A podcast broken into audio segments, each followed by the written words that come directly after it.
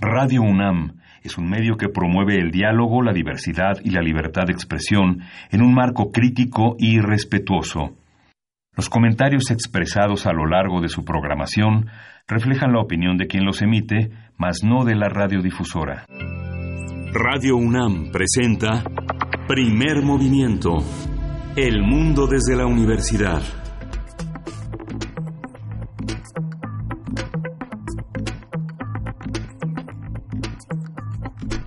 Hola, buenos días. Hoy es jueves 13. Jueves 13 y son las 7.05 de la mañana, 13 de, jueves 13 de junio, y estamos en la cabina de Radio UNAM en primer movimiento. Berenice Camacho, buenos días, ¿cómo estás? Hola, ¿cómo estás? Miguel Ángel Quemain, muy bien, muy buenos días. Buenos días a quienes nos sintonizan. Estamos transmitiendo totalmente en vivo a través del 96.1 de FM aquí en Radio UNAM. Iniciamos Primer movimiento, pues con un ambiente complicado, un ambiente complicado y muchos retos en temas de inseguridad. Según la organización Alto al Secuestro, subió en un 103.4%, perdón, el secuestro en la Ciudad de México en los primeros seis meses de este 2019. Eh, pues esto en comparación con el mismo periodo respecto al año anterior.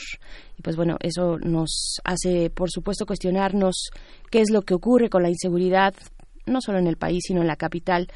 Eh, pues bueno, vimos, vimos este espaldarazo que le dio Andrés Manuel López Obrador, el presidente de la República, a la jefa de gobierno, Claudia Sheinbaum, eh, en un contexto sensible, ¿no? Cuando le dice, pues te vamos, estamos contigo, está el presidente contigo, te vamos a, a, dar ese respaldo porque hay gigantes que te están, eh, digamos, que, que, están golpeando, ¿no? Entonces, en un contexto sensible como puede ser el secuestro y asesinato del estudiante de la Universidad del Pedregal, Norberto Ronquillo, Miguel Ángel, ¿cómo lo ves?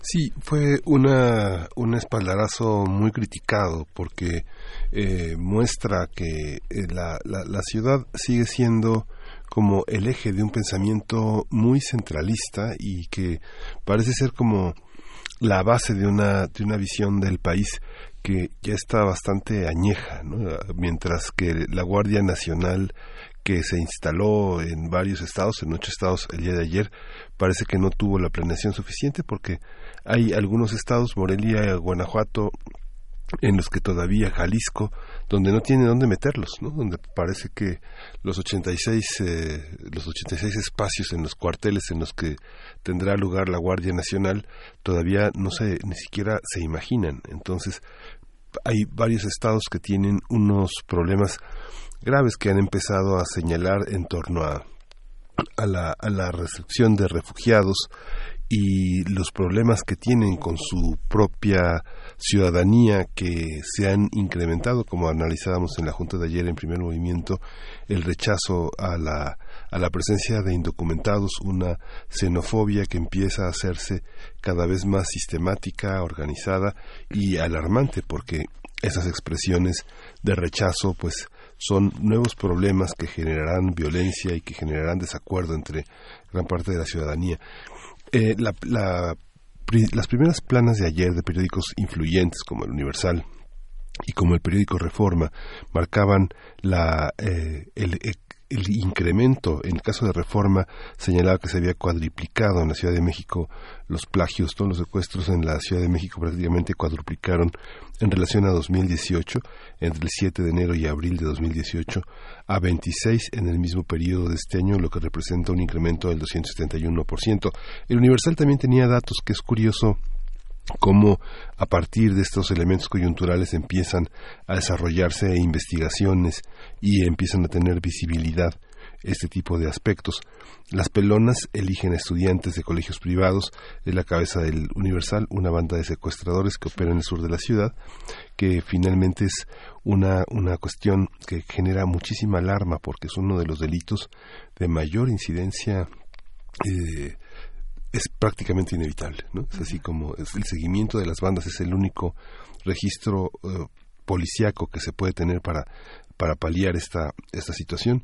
Sin embargo, las pequeñas bandas que operan todavía que piden 5 millones y que se conforman con 100 mil pesos y que arrebatan la vida de los secuestrados, pues es el es una es una causa muy fuerte, ¿no? Sí, un impacto además lamentable en las familias, en la comunidad y en general en el ambiente que se puede vivir en una ciudad como pues tan compleja como la Ciudad de México y pues bueno, sí, hay que hay que seguir, que hay que darle seguimiento a este tema, también al tema que mencionabas hace un momento cuando se habla eh, pues de la discriminación, de la xenofobia que se empieza a generar cada vez más respecto al tema migrante y llama mucho la atención cómo la secretaria de Gobernación, Olga Sánchez Cordero, pues admite no saber de dónde salió esa cantidad de personas migrantes, cómo pasaron 144 mil personas a nuestro país, ¿no? Eh, es sorprendente y que, que, lo diga de esa manera pues alguien que tendría que tener eh, al pulso toda la información necesaria y, pues se evidencie ella misma a, pues se evidencia a sí misma que pues no no tiene no tiene idea de cómo entraron cómo están entrando tal cantidad de personas eh, por nuestra frontera sur sí debería preguntarle al subsecretario Encinas porque el subsecretario Encinas dice que son más de 150 mil personas sí entonces, esta, esta parte que ayer arrancó el programa eh, de derechos humanos y justamente fue cuestionado Alejandro Encinas al respecto y señaló que hay cerca de 150 mil eh, personas que han atravesado las fronteras y bueno, se prevén 50 mil más que regresará el gobierno de Estados Unidos en estos días. Ella sabe el dato, pero no sabe la manera en la que entraron. se eh, pues se declaraba sorprendida de, la gran cantidad de personas que atraviesan nuestro país, que lo han hecho en los últimos meses y de manera eh, que se ha ido incrementando mes con mes. Sí, bueno, quien pase por la frontera este, de Guatemala a Chiapas se, sabrá por qué. ¿no? Hay, una cabina donde hay que despertar a alguien para que te selle el, el, paso, ¿no? No hay en las distintas rutas que están rumbo a Tapachula, que es una ruta migrante de Guatemala para para México, este, hay que despertar a los que están al cargo, a cargo de los de los pasos, donde, o sea, hay, hay, kilómetros donde no hay no hay ni nadie que te que te pregunte de dónde vienes. Pues sí, ahí está, eh, pues con lo que iniciamos esta emisión de Primer Movimiento. Le damos la bienvenida a quienes nos sintonizan en la Radio Universidad de Chihuahua. Saludos por allá. ¿Cómo están? ¿Cómo amanecen en este jueves? Estaremos con ustedes de 6 a 7 de la mañana hora de Chihuahua y de 7 a 8 en la hora de la Ciudad de México a través del 105.3, del 106.9 y del 105.7. Bienvenidos, bienvenidas. Escríbanos a nuestras redes sociales. Miguel Ángel, mucho, mucho que, que decir, que comentar el día de hoy. Sí, hoy vamos a tener un programa que arranca de manera festiva porque inicia el primer festival de acordeón en la Facultad de Música. Vamos a conversar con Víctor Madariaga, él es profesor de acordeón en la facultad, y Hugo Osnaya y Arquímedes Velasco, que son estudiantes de acordeón, y bueno, van a estar aquí con nosotros en vivo en la cabina. Nada más y nada menos, va a estar bueno eso. Y también eh, tenemos como cada jueves nuestra sección de Historia de México con el doctor Alfredo Ávila, investigador del Instituto de Investigaciones Históricas de la UNAM. Nos va a hablar sobre la educación desde la época colonial a la independiente. Y la nota nacional está dedicada a una nueva plataforma que arrancó en 2018, se llama Fuiste tú, y, y ha establecido un seguimiento de cerca de 266 empresas eh, que tienen que rendir cuentas a la Auditoría Superior de la Federación. Y bueno, la auditoría, sus hallazgos, sus pendientes va a ser el tema de esta nota de hoy. Vamos a comentarlo con Milene Cano, ella es economista y politóloga por el ITAM y actualmente se dedica a investigar temas de corrupción y desigualdad y es investigadora del colectivo Fuiste tú. Pues sí, y en nuestra nota internacional, desde el inicio de semana comentábamos en estos micrófonos esta noticia que da a conocer la, eh, el medio eh, periodístico de, de Intercept acerca de lo que está ocurriendo en Brasil o de lo que esconde la investigación por la cual eh, el expresidente Lula da Silva fue encarcelado por el tema Lavallato, pues bueno, vamos a estar platicando sobre esta situación con Lucio Oliver Costilla, quien es doctor en sociología por la UNAM y eh, eh, en postdoctorado en sociología política en Brasil por la Universidad Federal de Ceará. Sí, y vamos a tener, como todos los jueves, en los mundos posibles de Alberto Betancourt. Vamos a hablar del centro autogestivo de PICPA en Lesbos, pues, rescatando la voz de los migrantes justamente en esta isla del conglomerado eh, insular de Grecia. Y hacia el final de nuestra emisión como ya se empieza a hacer costumbre en las nuevas secciones que proponemos, que hemos propuesto desde un par de meses para acá, eh, vamos a conversar con Clementina Equigua, bióloga, doctora en ciencias por la Facultad de Ciencias de la UNAM. Ella, en esta sección Biosfera en Equilibrio, nos va a comentar sobre la variación genética, que también es biodiversidad. Y pues bueno, de esta manera iniciamos. Por favor, escriban, nuestras redes sociales están ahí, atentas a sus comentarios, arroba PMovimiento en Twitter, Primer Movimiento UNAM en Facebook y nos vamos a ir con música. Sí, vamos a escuchar Verde de los Molotes.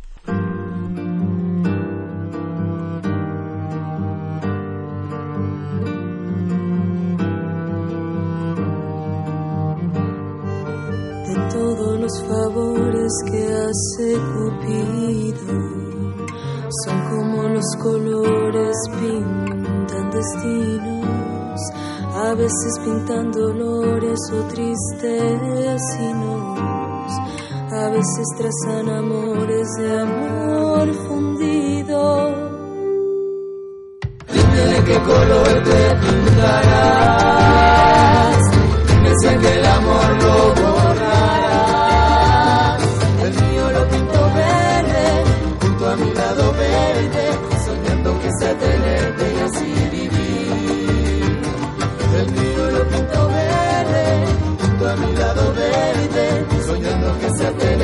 así morir.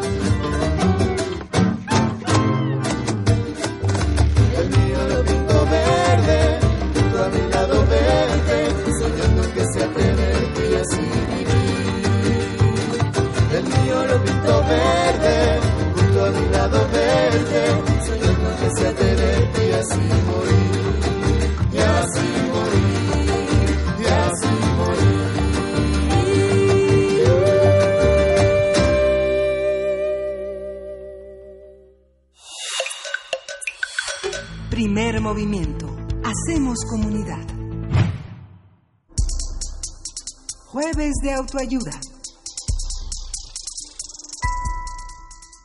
El acordeón es un instrumento musical de viento de origen europeo, pero que gracias a su sonido se ha popularizado en muchas partes del mundo a través de diferentes ritmos. En México este instrumento es muy popular en el norte del país. En Nuevo León el acordeón es parte de grupos de música norteña, polcas o cumbias. Del 17 al 22 de junio se realizará en la Facultad de Música de la UNAM el primer Festival Internacional de Acordeón con diversas actividades como clases magistrales, conferencias y conciertos. La inscripción para asistir a este Festival Internacional de Acordeón finaliza mañana. Mañana viernes 14 de junio a las 13 horas y para mayor información se puede consultar en la página www.fam.unam.mx que corresponde a la Facultad de Música de la Universidad. Así es, y conversaremos sobre este festival, en qué va a consistir y cómo se inserta en la propuesta educativa y artística de la Facultad de Música de la UNAM. Nos acompañan aquí en cabina el profesor Víctor Madariaga, quien es profesor de acordeón de la Facultad de Música de la UNAM y ex integrante de Pate de Foa. Bienvenido, profesor Víctor, ¿cómo estás? Buenos días, muchas gracias por la invitación. Gracias, gracias a ustedes por estar aquí. También está con nosotros Hugo Osnaya, estudiante de la Facultad de Música de la UNAM. Bienvenido, Hugo.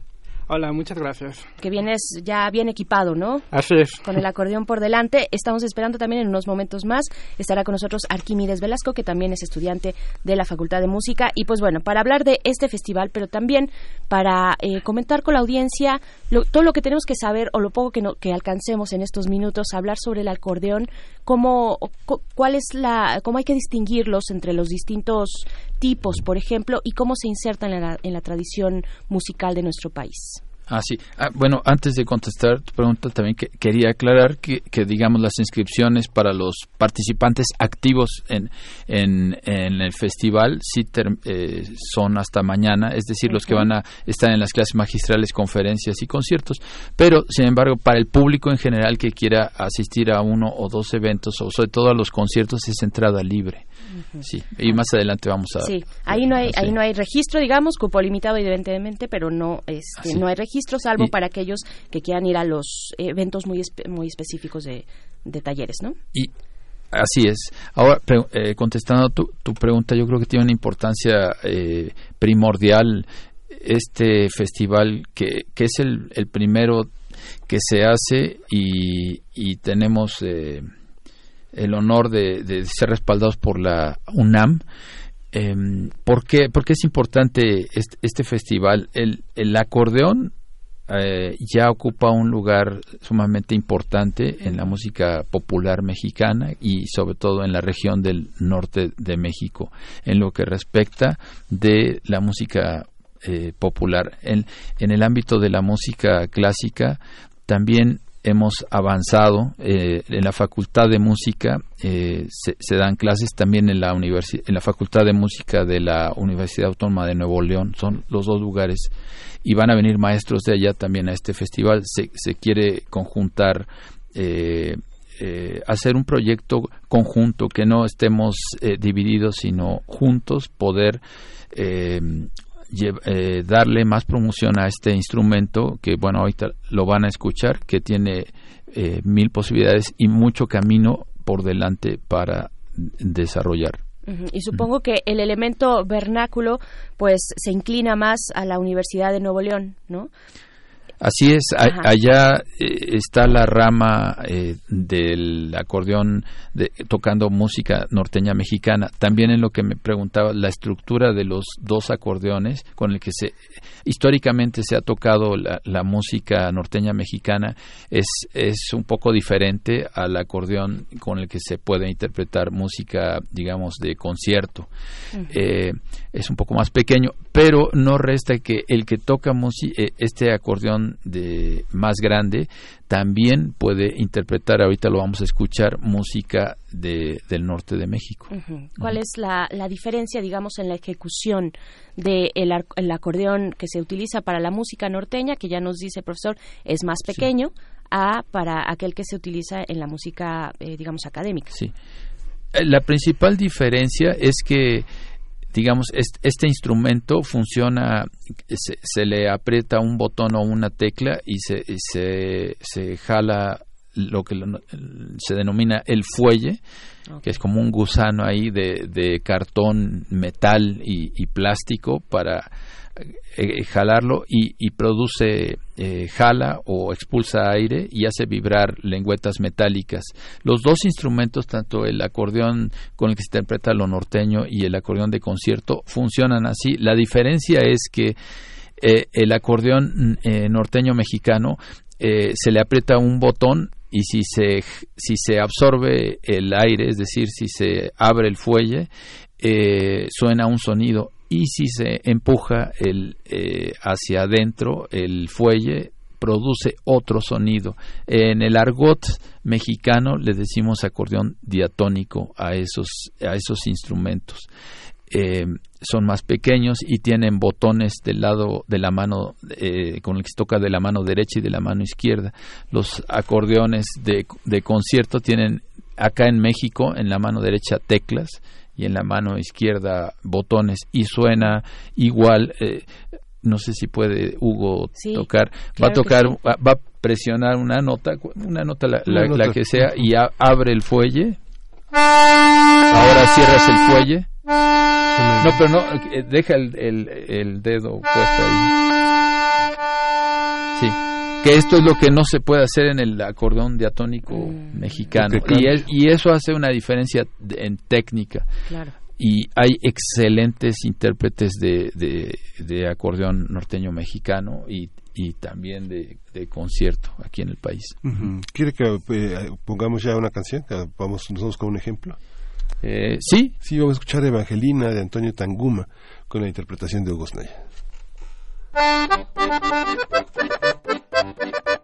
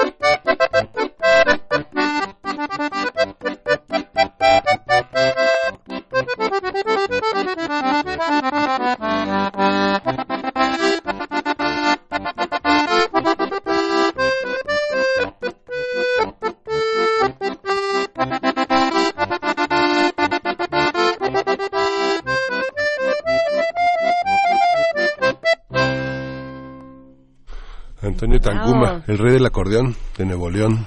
Hace 30 años se murió, pero sigue vigente. Y va a venir al festival su nieto, Antonio Tanguma Jr., a, dar las, las clases eh, sobre el acordeón norteño.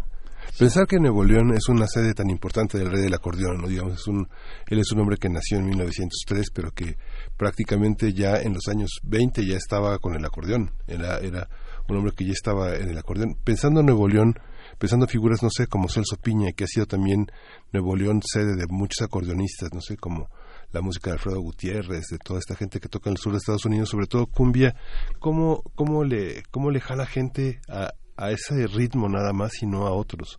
¿Cómo, cómo se da este, bueno, lo que sucede aquí es que nosotros nos, de, hecho, está un poquito más enfocado en lo que respecta de este festival al aspecto de la música regional norteña.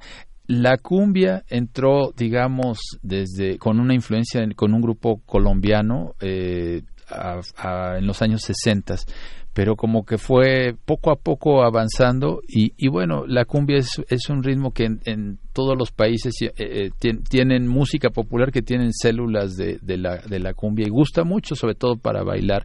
Aquí en México, el, donde se, se consolidó esta unión de lo norteño y, y la cumbia fue con, con el grupo Bronco, con el, con el movimiento grupero que hubo en los 80. Porque Bronco, a pesar de que es un grupo norteño, se especializaba en, en cumbias. Posteriormente ya viene eh, Celso Piña.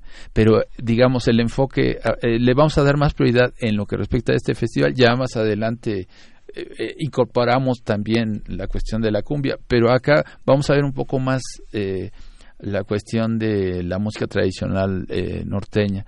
También, digamos, Ramón Ayala, que es uno de los mejores intérpretes, eh, en los 80 precisamente grabó un disco completo de cumbias. Claro, no acabaríamos hablando de la cumbia colombiana y su relación con el acordeón, ¿no? Tan solo toda la estirpe eh, sabanera, bueno, es una locura, ¿no? Lo, que, lo que ocurre en ese sentido. Pero para el caso de la música norteña mexicana, ¿en qué momento, cómo podemos rastrear, digamos, sus orígenes, eh, cuando se, se incorpora el acordeón a la música tradicional del norte? Sí, efectivamente, eh, como bien dijeron, Antonio Tanguma es uno de los de los padres, digamos, del, del acordeón.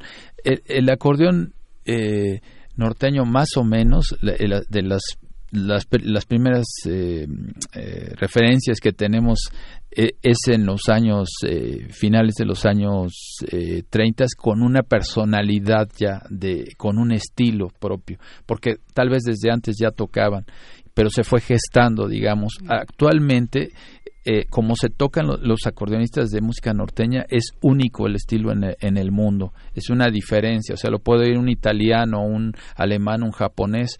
Y, no hay en, en, otro país como se interpreta aquí.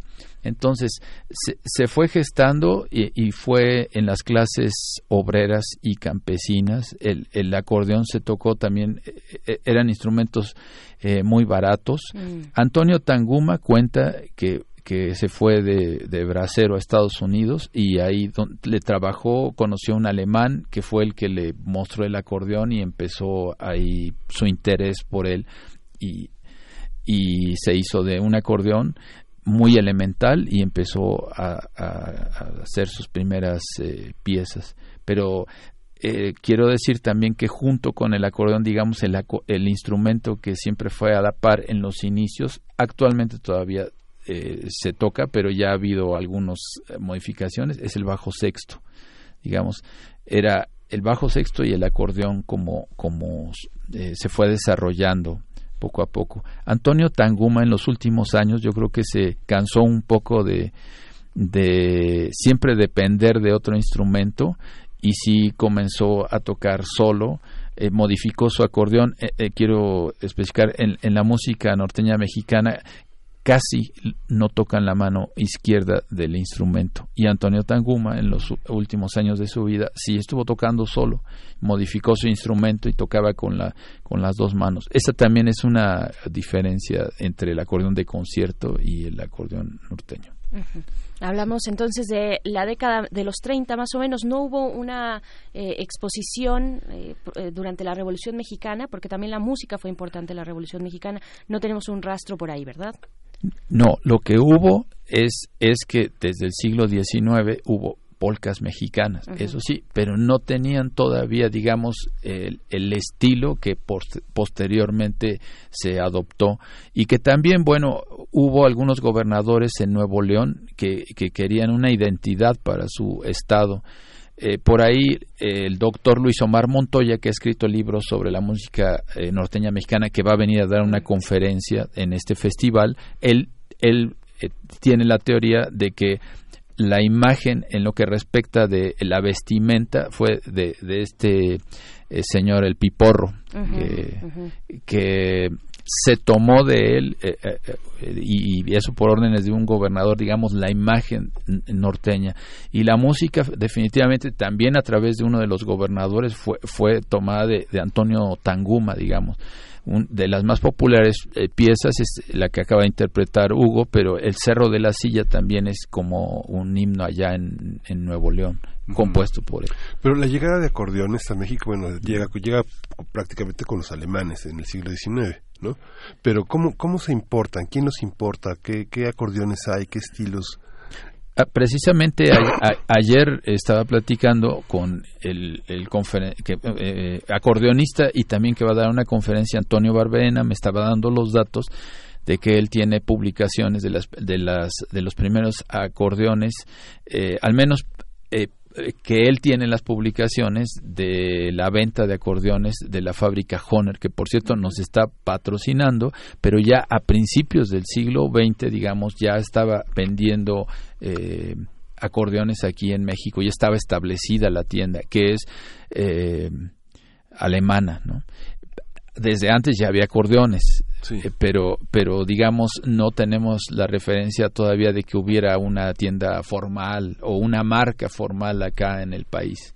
¿Se reparan aquí, se, se construyen aquí o son todos importados?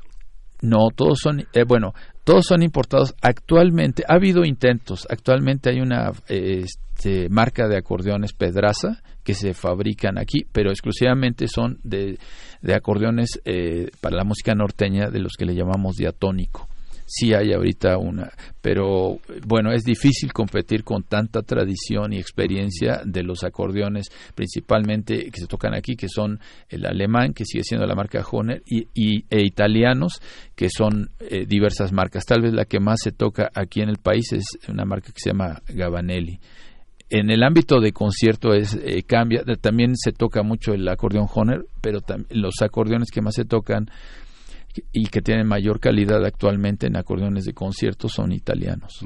Muy bien, pues ¿qué les parece qué les parece si escuchamos algo más, una interpretación de nuevo de eh, Hugo Osnaya que está aquí presente, estudiante de la Facultad de Música. Lo que vamos a escuchar es Tocata de Bogdan Douglas.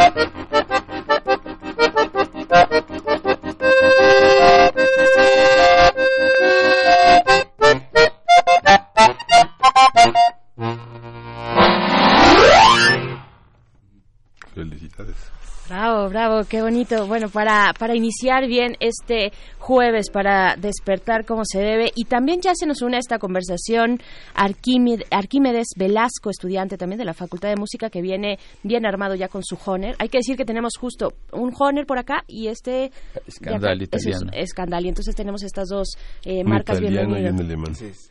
Bienvenidos. Eh, a mí me llama la atención, porque si, tuviéramos aquí a un chelista, te estaría lleno de partituras, ¿no? Eh, pero ellos no tocan con partitura. ¿Hay una notación de este popularizada del acordeón? Ah, claro, claro, no, bueno, ellos, ellos también eh, tocan a veces leyendo, pero estas piezas las, las, tienen memorizadas, pero la enseñanza en la facultad de música es, es a través de la partitura como los demás instrumentos, digamos, académicos. Precisamente el acordeón norteño mexicano ahí es, es rarísimo que, toquen con partituras. Eh, es, sigue siendo una tradición oral. Sí, sí. profesor eh, Víctor Madariaga, ¿cómo se incorpora eh, el acordeón en la propuesta académica de la Facultad de Música? Bueno, el acordeón es el último instrumento que ingresó en, en la escuela, antes Escuela Nacional de Música. Antes del acordeón tengo entendido que fue la guitarra, Pero el acordeón entra en 1954 y, y bueno, eh, nosotros eh, nos hemos dado a la labor de tratar de, interesar a los compositores porque precisamente eh, nos lleva muchísima ventaja un instrumento como el violín o como el violonchelo, como el piano, donde ya han pasado siglos en el desarrollo incluso de su estructura, de su técnica, de, grandes maestros han escrito para estos instrumentos. Ya también para el acordeón los compositores del siglo XX eh, han, han, escrito como desde Sostakovich, eh, Tchaikovsky, Luciano Berio, eh, Sofía Gabaidulina, compositores en México como Jorge Torres o Georgina Derbez, Jesús Martínez, Rodríguez y de los que ahorita me, pasan por la mente, pero finalmente el acordeón es lo que, como les comentaba en un principio, está teniendo un desarrollo y cada vez se muestra más interés por, por este instrumento. No hay una vez que, que toquen los alumnos o que toquemos los acordeonistas que encontramos gente que dice no creí que se podía eh, interpretar así en este instrumento. Nos ha ayudado mucho el programa de Antonio Barberena eh, de, Acordeorama, donde estamos dando también un panorama del acordeón de concierto.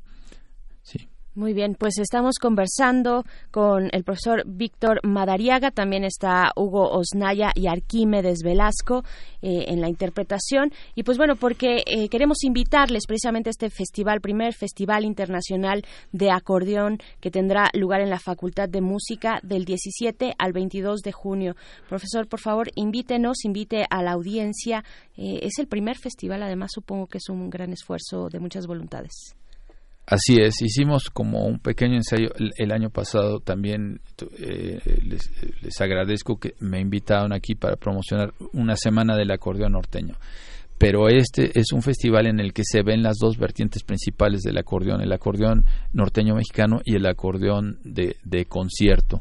Eh, el invitado principal eh, es el acordeonista alemán Stefan Husong, quien va a dar clases maestras, va a dar una conferencia a los estudiantes de composición y va a dar su concierto el sábado 22 en la sala Carlos Chávez. Eh, nos apoyó Difusión Cultural de la, de la UNAM. Eh, es el sábado 22 a las 6 de la tarde el concierto de, de este acordeonista que es uno de los más destacados en el mundo, Stefan Husson, obviamente del del ámbito del acordeón de, de concierto. En el ámbito de, de, acordeón norteño mexicano va a venir, ya lo dijimos, el, el nieto de, del histórico Antonio, acordeonista Antonio Tanguma de Nuevo León.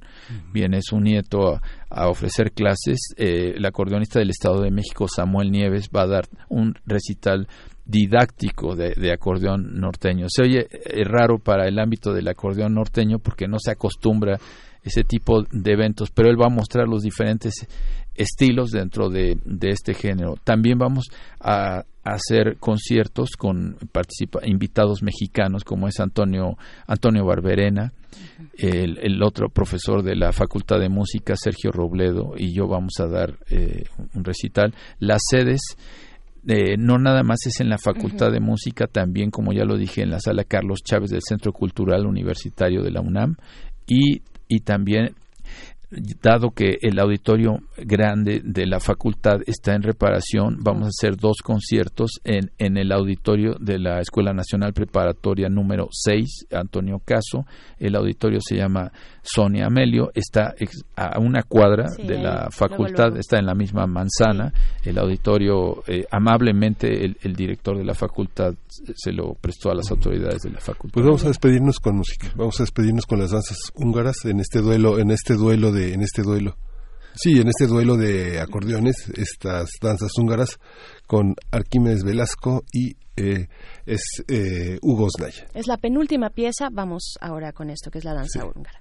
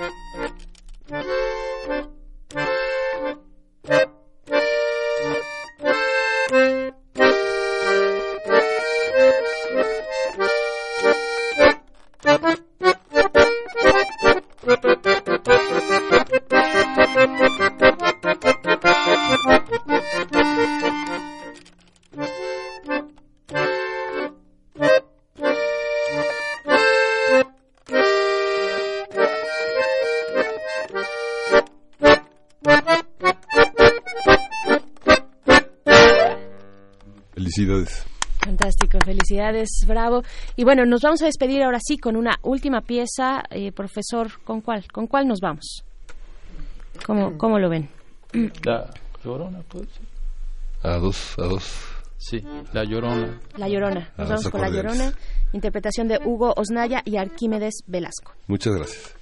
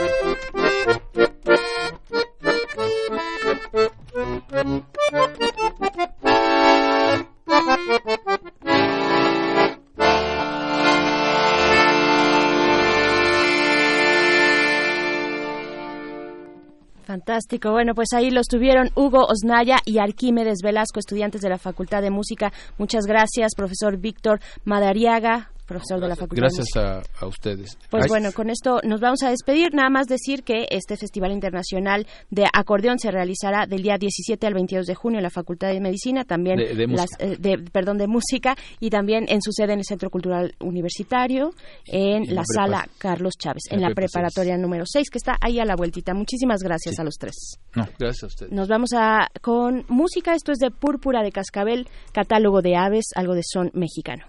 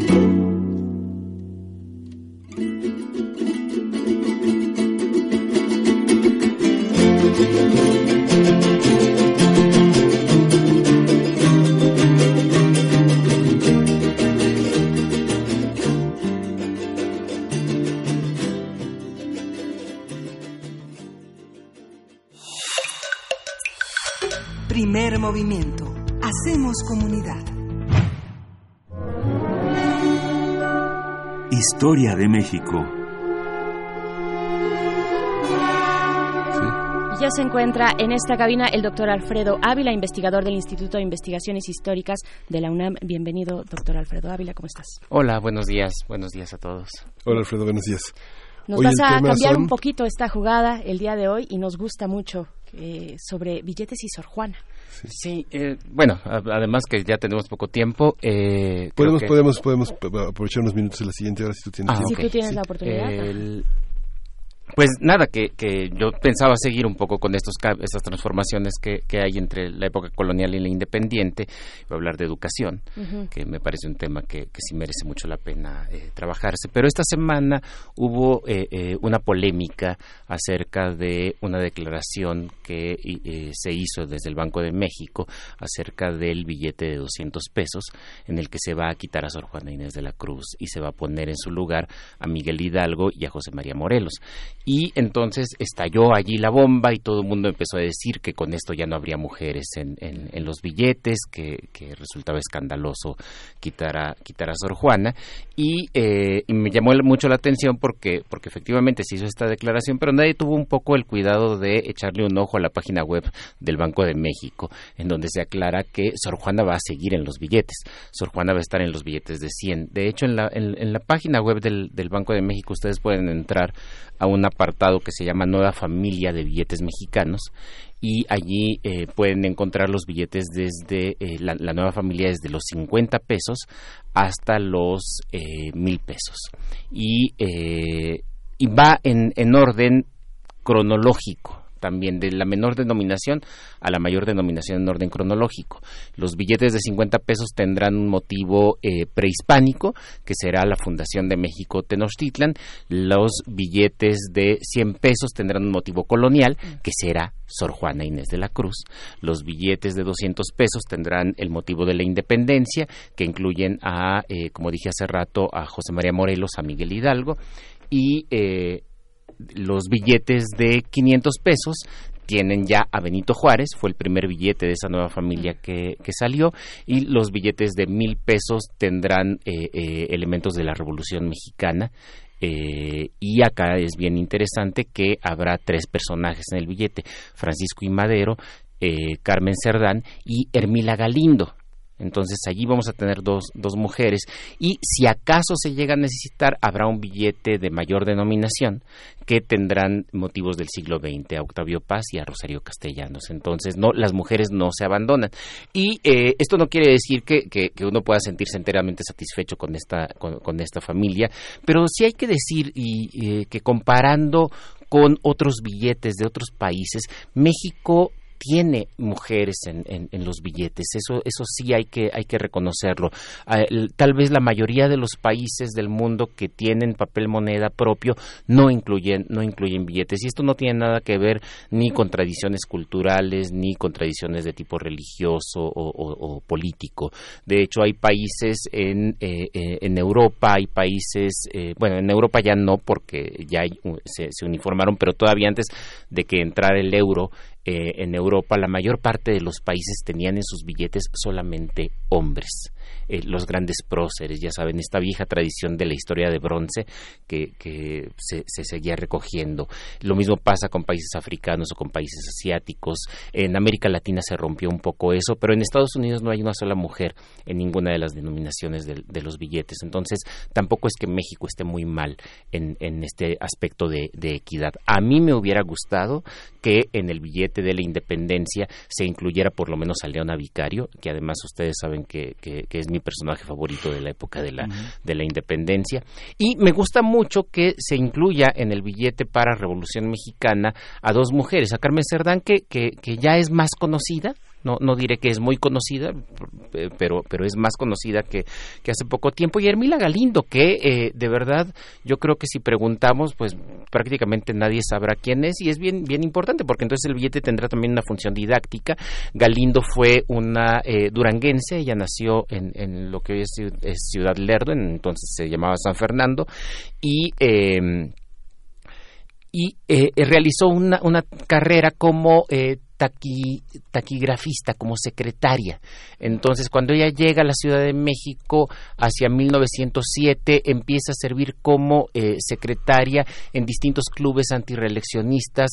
Eh, ella había participado también como secretaria en clubes reyistas hasta que finalmente ya en, la presidencia de, Francisco y Madero eh, participa también como secretaria con el nuevo con el nuevo gobierno. Luego, cuando Madero es derrocado, ella se nota, no se tiene muy bien documentado, pero se nota que sigue trabajando para los clubes liberales que se mantienen más o menos en la clandestinidad en la Ciudad de México y para 1916 se convierte en secretaria de Venustiano Carranza. Eh, es bien bien interesante porque no solamente se queda con este con este trabajo sino que participa en el primer congreso feminista que se desarrolla en Yucatán en 1917 y eh, la ponencia que ella lleva sobre sobre el papel de la mujer en México es verdaderamente revolucionario. Causó escándalo para que ustedes se den una idea causó escándalo en el congreso feminista porque no solamente se refería a los derechos a los derechos políticos y derechos ciudadanos ella envió una carta larga a su jefe a Venustiano Carranza diciéndole que eh, así como las mujeres pagan impuestos y tienen obligaciones con el Estado, pues también deben tener derechos y por lo tanto el derecho más importante es el derecho al voto.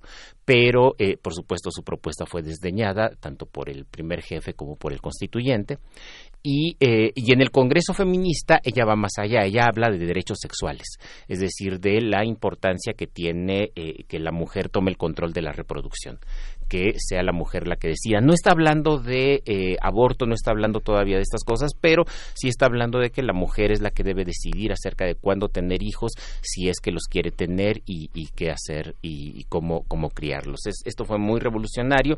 Hay que, hay que recordar que eh, este tipo de congresos, particularmente en la península de Yucatán, que, además bajo el gobierno de Carrillo Puerto tiene un fuerte impulso el, feminismo, van a conducir un par, una, década después, poco más de una década después, al surgimiento de esa bonita tradición mexicana que es el Día de las Madres, que en realidad es una propuesta reaccionaria muy conservadora en contra de estas propuestas de feminismo de la mujer que quiere tomar el control de su propia natalidad. Lo interesante con, con Hermila es que luego ella se postula eh, en 1810 como candidata por el quinto distrito, no estoy seguro, el quinto distrito electoral de la Ciudad de México para el Congreso eh, Federal. Su, su, postulación fue invalidada, por supuesto, por los, por los tribunales, pero en 1948 ella, eh, mil, perdón, 1947 ella se vuelve a postular no había, había una ambigüedad en la ley. Las mujeres no pueden votar, pero no se decía nada acerca de quién podía ser votado, entonces ella se postula y es la primera mujer que llega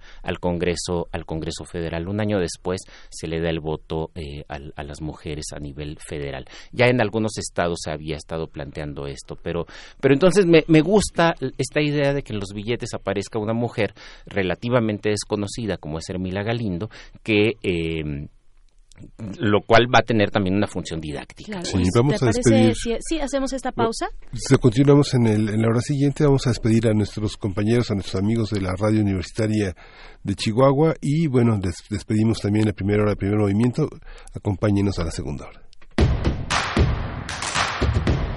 Síguenos en redes sociales. Encuéntranos en Facebook como Primer Movimiento y en Twitter como arroba PMovimiento. Hagamos comunidad.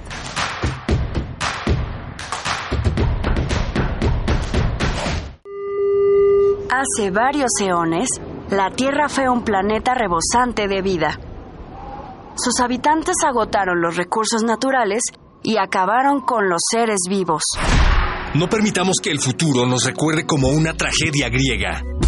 En nuestras manos están las acciones para cambiar el rumbo. Aprendamos juntos cómo salvar nuestro planeta en Habitare, Agenda Ambiental Inaplazable. Un programa del Instituto de Ecología de la UNAM y Radio UNAM. Todos los martes a las 15.30 horas por el 96.1 de FM y su retransmisión los domingos a las 18 horas por el 860 de AM. Radio UNAM, Experiencia Sonora.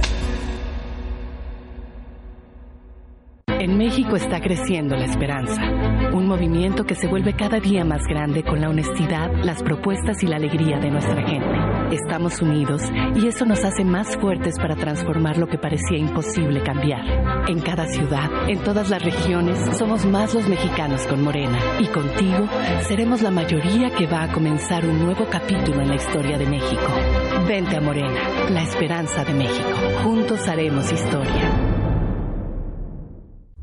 Un largo camino de 90 años de autonomía universitaria nos ha conducido por la pluralidad y la inclusión a una autonomía responsable que en la tolerancia y el respeto nos ha permitido ser diversos, a cultivar las artes y la libertad de las ideas, a construir ciudadanía.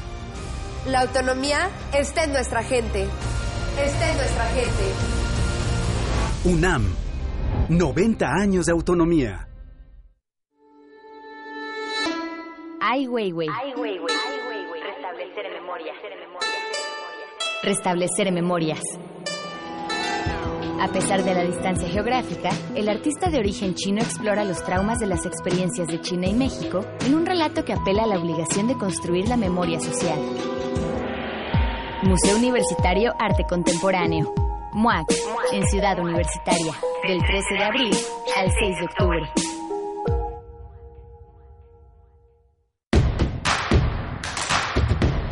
Queremos escucharte. Llámanos al 55 36 43 39 y al 55 36 89 89. Primer movimiento. Hacemos comunidad.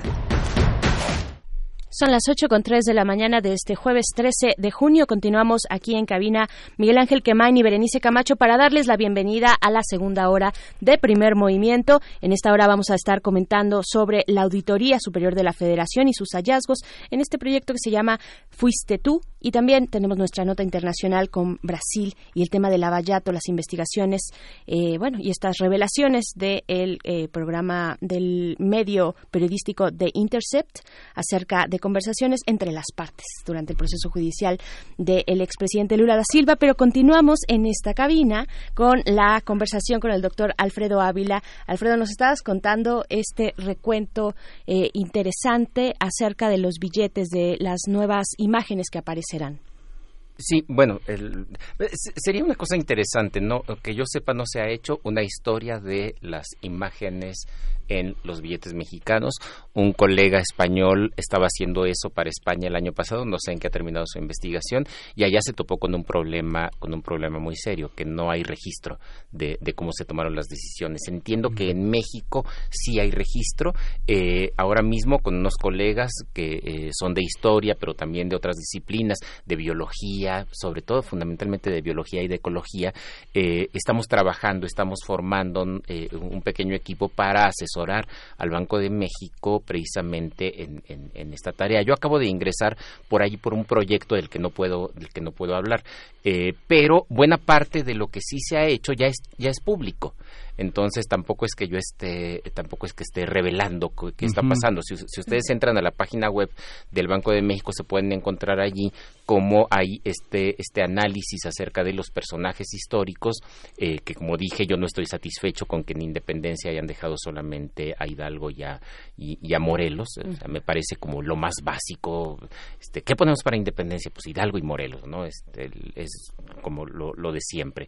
Y eh, pero también en, en, en, los mismos billetes siempre hay paisajes naturales de México, este, reconstrucción de ecosistemas y cosas como esta. Entonces, allí también la participación de gente, hay mucha gente de la UNAM colaborando también, también en, en, estas, en estos análisis. Y hay análisis acerca de cómo la gente identifica un billete, de cómo los diferencia, que no se vayan a confundir, eh, eh, cómo son al tacto, todas, todas estas cosas, por no hablar de, los temas de falsificación. Es un trabajo bien, bien interesante el que están haciendo allí en la fábrica de billetes de, del, Banco, del Banco de México. Y, eh, y como les decía hace rato, pues bueno, se están incluyendo mujeres y se están incluyendo mujeres no solamente como Sor Juana, que es muy conocida, que ha estado en los billetes mexicanos desde hace muchísimo tiempo en distintas en distintas denominaciones, casi siempre en los de 200, pero no solo en los de en los de 200 y que eh, bueno, ya tiene tiene una trayectoria y me parece que es indiscutible. De hecho, eh, eh, aunque yo no participé en esa en, en, esa discusión, pero sí en las en las reuniones más recientes se ve de manera muy clara, no hay otra. O sea, si, si de verdad queremos tener una representación de lo mejor del periodo colonial eh, eh, novohispano, pues no, no hay otra opción que Sor Juana Inés de la Cruz. Y no solo por lo que, no solo por lo que representa el, el, tema de, eh, eh, de la vida conventual que nos guste o no nos guste, pero es característico de, de ese periodo, el tema religioso es característico de ese periodo, pero además es muy excepcional, es decir, Sor Juana no solamente es lo característico, sino también lo excepcional. Una mujer que además tiene conocimientos de filosofía, por no hablar de la parte propiamente estética de la, de la poesía, ¿no? que, que es, es, muy, muy trascendente, y además que eh, eh, su involucramiento también de alguna manera en asuntos de poder. Eh, eh, en discusiones con arzobispos, con virreyes, el posicionamiento que tiene ella es bien, bien importante. Y esto la hace, por supuesto, excepcional, pero al mismo tiempo, como dije, es como que lo más característico, una mujer que ingresa a un convento y que además hay que recordarlo, termina, termina finalmente eh, reconociendo que antes que otra cosa es monja. De, de, allí que que se le siga llamando Sor Juana Inés de la Cruz y no Juana de, Ramírez de Asbaje, como hubo algunas propuestas. De hecho, cuando la propia Universidad Nacional hace muchos años eh, creó el, premio Sor Juana, para eh, eh, las mujeres con más destacada trayectoria en las facultades, en las escuelas. La primera propuesta, si mal no recuerdo, era precisamente llamarle así Juana Ramírez de Asbaje. Y, eh, y después de esa primera entrega, la, primera ganadora, que fue una investigadora de mi instituto que ya murió, Josefina Muriel, especialista precisamente en mujeres en la época colonial, le llamó la atención al rector y le dijo, no, ella, ella quería llamarse Sor Juana, entonces hay que, hay que respetar eso. ¿no? Entonces tenemos a Sor Juana allí en, en los billetes de, de 100 pesos y tenemos a Carmen Cerdán, a Hermila Galindo, de quien ya hablé hace, hace un momento, esta mujer feminista eh, muy importante en la promoción eh, eh, del voto a las mujeres en México. Y finalmente, en caso de que sea necesario un billete de mayor denominación, el de mil pesos, pues se incluirá a Rosario Castellanos junto mm. con eh, Octavio Paz. Entonces, también es el reconocimiento a, una faceta artística, lo cual también me da mucho gusto. artística no exenta también de participación política, hay, hay, hay, que, hay que decirlo, ¿no? Pero, pero entonces ya no solamente son los politicones, Ya no solamente son los militarotes los que aparecen en los billetes, que esto era algo muy frecuente y desde que se empezaron a hacer billetes en, en México, pues como que era lo más común. Eh, eh, es introducir también a mujeres y no solo introducir a mujeres, sino introducir también a personas que están un poco o, o que identificamos menos con la parte política y más con otras con otras disciplinas. Y libera y libera un poco los billetes de esta marca sexenal, ¿no? Circulan circulan mucho más allá de los sexenios. Sí, bueno, pero entiendo que el tema de, de las nuevas familias de billetes no tiene que ver. Por el, el Banco de México es una entidad, ahora es una entidad autónoma. Autónoma. No tiene que ver tanto con el tema de los de, de los sexenios ni de las preferencias de, de, de cada de cada gobierno. Este, si fuera así, ahora tendríamos una familia con los monitos estos que aparecen allí en el en el logo de, de la presidencia. Eh, sino que tiene que ver también con consideraciones eh, acerca de falsificación y, estas cosas, ¿no? Hay que, hay que irlos cambiando de cada determinado tiempo para evitar que empiecen a ser falsificados, dado que, dado que es tan difícil desde las instancias eh, judiciales y de administración de justicia perseguir este delito, pues entonces el Banco de México toma el, el- un poco la tarea de hacer algo para, para evitarlo y, y esta renovación y el uso de nuevos materiales y todas estas cosas. Realmente fascinante. Cuando me dieron un tour por, por la fábrica de billetes, es realmente fascinante. Lástima que no dan muestras, pero, Sí. pero es muy, muy interesante. bueno, pues bien, doctor Muchísimas Alfredo gracias. Ávila, muchas gracias. Interesante. ¿Qué les parece a ustedes estas nuevas decisiones, estas nuevas características y lo simbólico que puede ser tener estas imágenes en nuestros billetes, en aquellas imágenes que vemos todos los días, que estaremos viendo a, a diario? Miguel Ángel, vamos a ir con música. Vamos a ir con música, vamos a escuchar de Aurelio Larubella, Vicien Un.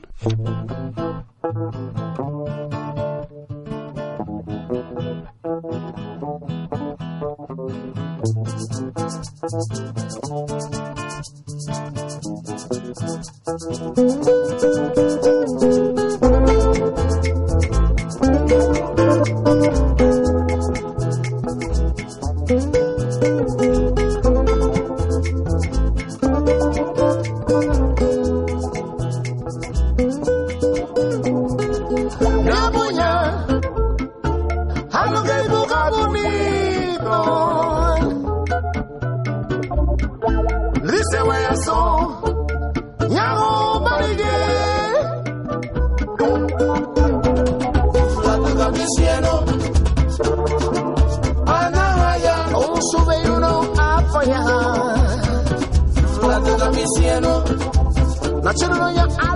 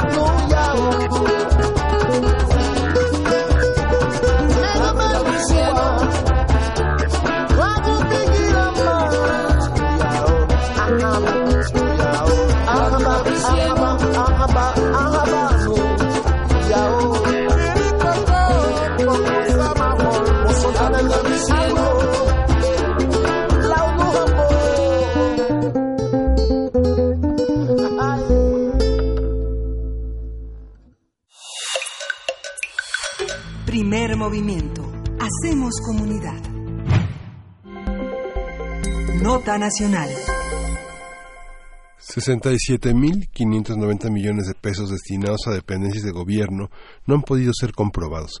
Este es uno de los principales hallazgos del informe presentado hace algunos días por el colectivo Fuiste tú. El colectivo está conformado por organizaciones que revisan, analizan y ordenan la información de la Auditoría Superior de la Federación para conocer dónde hubo posibles fallas en el uso de los recursos públicos. Fuiste tú, también presentó un ranking que muestra las dependencias públicas que gastaron el dinero sin irregularidades comprobables. En el primer ranking, titulado Lo que nos preocupa, aparecen 229 dependencias como el fortalecimiento financiero de Michoacán, la Secretaría de Gobernación y el financiamiento local de Baja California, entre otras y eh, a su vez y por su parte el segundo ranking llamado Lo que nos da gusto destacan 51 dependencias como la Comisión Federal de Electricidad, Suministrador de Servicios Básicos, el Instituto de Seguridad Social para las Fuerzas Armadas Mexicanas y el Instituto Nacional de Estadística y Geografía, el INEGI. Sí, a partir de lo anunciado por este colectivo vamos a hablar sobre la Auditoría Superior de la Federación, sus descubrimientos y su articulación o desarticulación con el resto del sistema judicial. Está con nosotros Milene Cano, economista y politóloga por el ITAM, que actualmente se dedica a investigar temas de corrupción y desigualdad y es investigadora del colectivo Fuiste tú. Buenos días, eh, Milene, ¿cómo estás? Buenos días, Berenice y Miguel Ángel, y un saludo a todos auditorio. Gracias. ¿Cómo, cómo aportan? ¿Qué aporta Fuiste tú a lo que ya eh, la Auditoría Superior de la Federación señala? ¿Cuál es el, cuál es el, el aporte que tendríamos que encontrar en, las investigaciones que ustedes hacen? Pues mira, lo que nosotros hacemos es digerir y traducir eh, toda la información que produce la Auditoría Superior de la Federación. Para que se den una idea, eh, desde el 2000 hasta el 2019 la auditoría ha realizado cerca de 17 mil auditorías. Esa es muchísima información acerca del uso de los recursos públicos. Eh, esta, esta información eh, está eh, ordenada en PDF en donde se eh, describe todos los hallazgos que tuvo la auditoría en cada una de estas auditorías. Entonces, lo que nosotros hicimos fue crear un algoritmo que justo digiere, traduce esta información y la ordena en, en cifras eh, muy, muy específicas y totales para cada una de las dependencias públicas que fueron auditadas, de forma que podemos ordenarla en un ranking eh, para ver cuáles dependencias usaron bien los recursos y cuáles nos preocupan más por su mal uso de los recursos.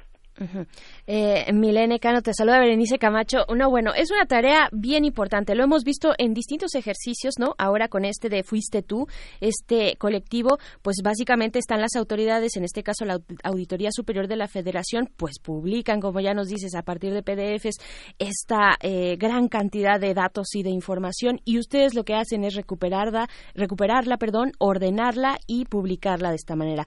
Cuéntanos quiénes son, quiénes eh, integran el colectivo Fuiste tú, que es con eh, signos de interrogación. ¿Fueron ustedes? ¿Fuiste tú? Eh, ¿quién, ¿Y cuáles son, digamos, los hallazgos que se encontraron? ¿Cuáles son aquellas líneas que llamaron su atención? Nos comentabas que va, digamos, en dos, en dos este, líneas, ¿no? Aquellas dependencias que les preocupan y aquellas que nos da que nos da gusto, así le ponen, ¿no? Porque hay que reconocer también las buenas prácticas. ¿Quiénes son? ¿Quiénes son este? ¿Quiénes conforman el colectivo? Sí, claro que sí. Pues mira, somos un colectivo de varias organizaciones de la sociedad civil. Eh, somos Borde Político, Causa en Común, mm. Data Cívica, eh, Horizontal, Incorruptible, Integralia, Oxfam y Transparencia Mexicana. Además de que trabajamos en conjunto con Animal Político, que publica notas al respecto de, los casos que encontramos en el ranking de nos preocupan y nos dan gusto. Bien, y dentro de lo que encontraron, pues, ¿qué es lo que les preocupa? Pues mira, tan solo en la cuenta pública, este es el segundo año que publicamos este ranking, ah, eh, tan solo eh, el ranking del año anterior se refiere a la cuenta pública 2016, este a la cuenta pública 2017. Tan solo en 2017 la auditoría encontró 1.900 casos de posibles irregularidades en 1.600 auditorías. Entonces hay más de un hay en promedio más de un caso de irregularidad en cada auditoría. Entonces, de todos estos casos de irregularidad hay 68 mil millones de pesos que no han podido ser aclarados o recuperados en 229 dependencias públicas. Entonces, y esos son de todos los niveles de gobierno, municipios, eh, instancias federales y estatales. Eh, cuando eh, están diciendo que bueno que hay irregularidades, ¿a qué se refieren? ¿Qué es lo que no está pues, claro? ajá, ¿qué es lo que no está claro? ¿Qué es lo que no aparece? ¿Qué les brinca? ¿Cuáles son tal vez los mecanismos que podamos empezar a percibir, no? O esas malas prácticas, ¿en qué consistirían? Sí, claro. Pues lo que hace la auditoría es revisar que se hayan ejecutado los recursos conforme a lo que se especifica en cada partida presupuestaria. Entonces, lo que hace es verificar que haya documentos que comprueben em, el uso de estos recursos y que efectivamente hayan llegado al lugar donde donde eh, donde debían haber llegado, ¿no? Entonces, esto se basa en evidencia documental. Eh, este es como una algo muy importante de dejar claro de nuestra información. Entonces, la auditoría lleva a cabo una fiscalización con base en evidencia documental que solicita los mismos entes fiscalizados. Por, por eso el, dinero que esté, que esté comprobado o no comprobado no implica que haya sido realmente utilizado en eso, pero que sí tuvieron la manera de, comprobarlo al fin y al cabo. Entonces ese es el trabajo de la auditoría que de forma documental las dependencias les hayan podido explicar cómo se usaron los recursos. Aquí, por ejemplo, el tema de las participaciones estatales es un tema es un tema de mayor fuga y de mayor dificultad para para comprobar porque son programas que requieren como otros formatos que se demoran mucho para hacer este correlacionados entre sí. Por ejemplo, no sé, ustedes colocan entre los problemas que más les preocupan eh, financiamiento público local a Chihuahua, participaciones federales de Veracruz, de Nuevo León, de Quintana Roo, el fideicomiso del Fondo Nacional de Habitaciones Populares, eh, la distribución de participaciones federales de Sinaloa. Son prácticamente participaciones lo que más señalan estos pues, son quedan, como pendientes en la auditoría, no digamos no, son acusaciones, sino quedan como pendientes a comprobar se les señala que es insuficiente la documentación presentada, ¿no? Exacto, eso es lo, eso es algo muy importante de dejar claro. Ellos, las dependencias todavía tendrán la posibilidad de justificar estos recursos y de hecho con el tiempo algunos se justifican, eh, tristemente no todos se justifican. De hecho, eh, de todas las auditorías que ha realizado la Auditoría Superior de la Federación de 2000 a la fecha, hay eh, prácticamente casi 500 mil millones de pesos que aún no han sido eh, comprobados o justificados, ¿no? Entonces, sí se van comprobando ciertas cosas a lo largo del tiempo, pero no todas, eh, pero sí es un es un hecho que estas no son acusaciones por de corrupción tal cual, sino que son eh, solicitudes de eh, son, se llaman pliegos de observaciones que se hacen a partir de información que falta eh, por aclarar o justificar. ¿En qué lapso de tiempo, eh, Milene? ¿Qué establece la auditoría? ¿Qué establece el reglamento? ¿Cuánto tiempo tienen estas instancias? Eh, nos decías en los tres niveles de gobierno. ¿Cuánto tiempo tienen para documentar aquello que pues está brincando, que les está faltando? Eh, que, cómo, ¿Cómo se lleva a cabo este proceso? Este, este proceso eh, empieza primero por una solicitud de aclaración que se puede aclarar en el mismo, en la misma auditoría o con, con 90 días eh, de eh, 90 días entre que se hace la solicitud y se eh, sí se les se les envía la, la solicitud a las dependencias. Ya a partir de eso se genera un pliego de observación que es lo que nosotros estamos midiendo, que es dinero que sí ya, eh, o sea, ya tuvieron al menos esos esos 90 días para justificar y no lo han podido hacer. Entonces, ese, ese sería el procedimiento. Por eso nosotros consideramos solamente los pliegos de, observación, porque esos pliegos ya tuvieron algún, algunos días de margen para poder ser justificados y no lo han hecho. Y como les mm. digo, eh, hay mucho, los, los recursos que están en pliegos de observación eh, pues tenemos recursos desde el 2000 a la fecha que aún no han podido ser comprobados. Entonces, por eso es que nosotros nos basamos en esta en esta información. Las medidas de desde el año 2000 a la fecha han sufrido varias modificaciones.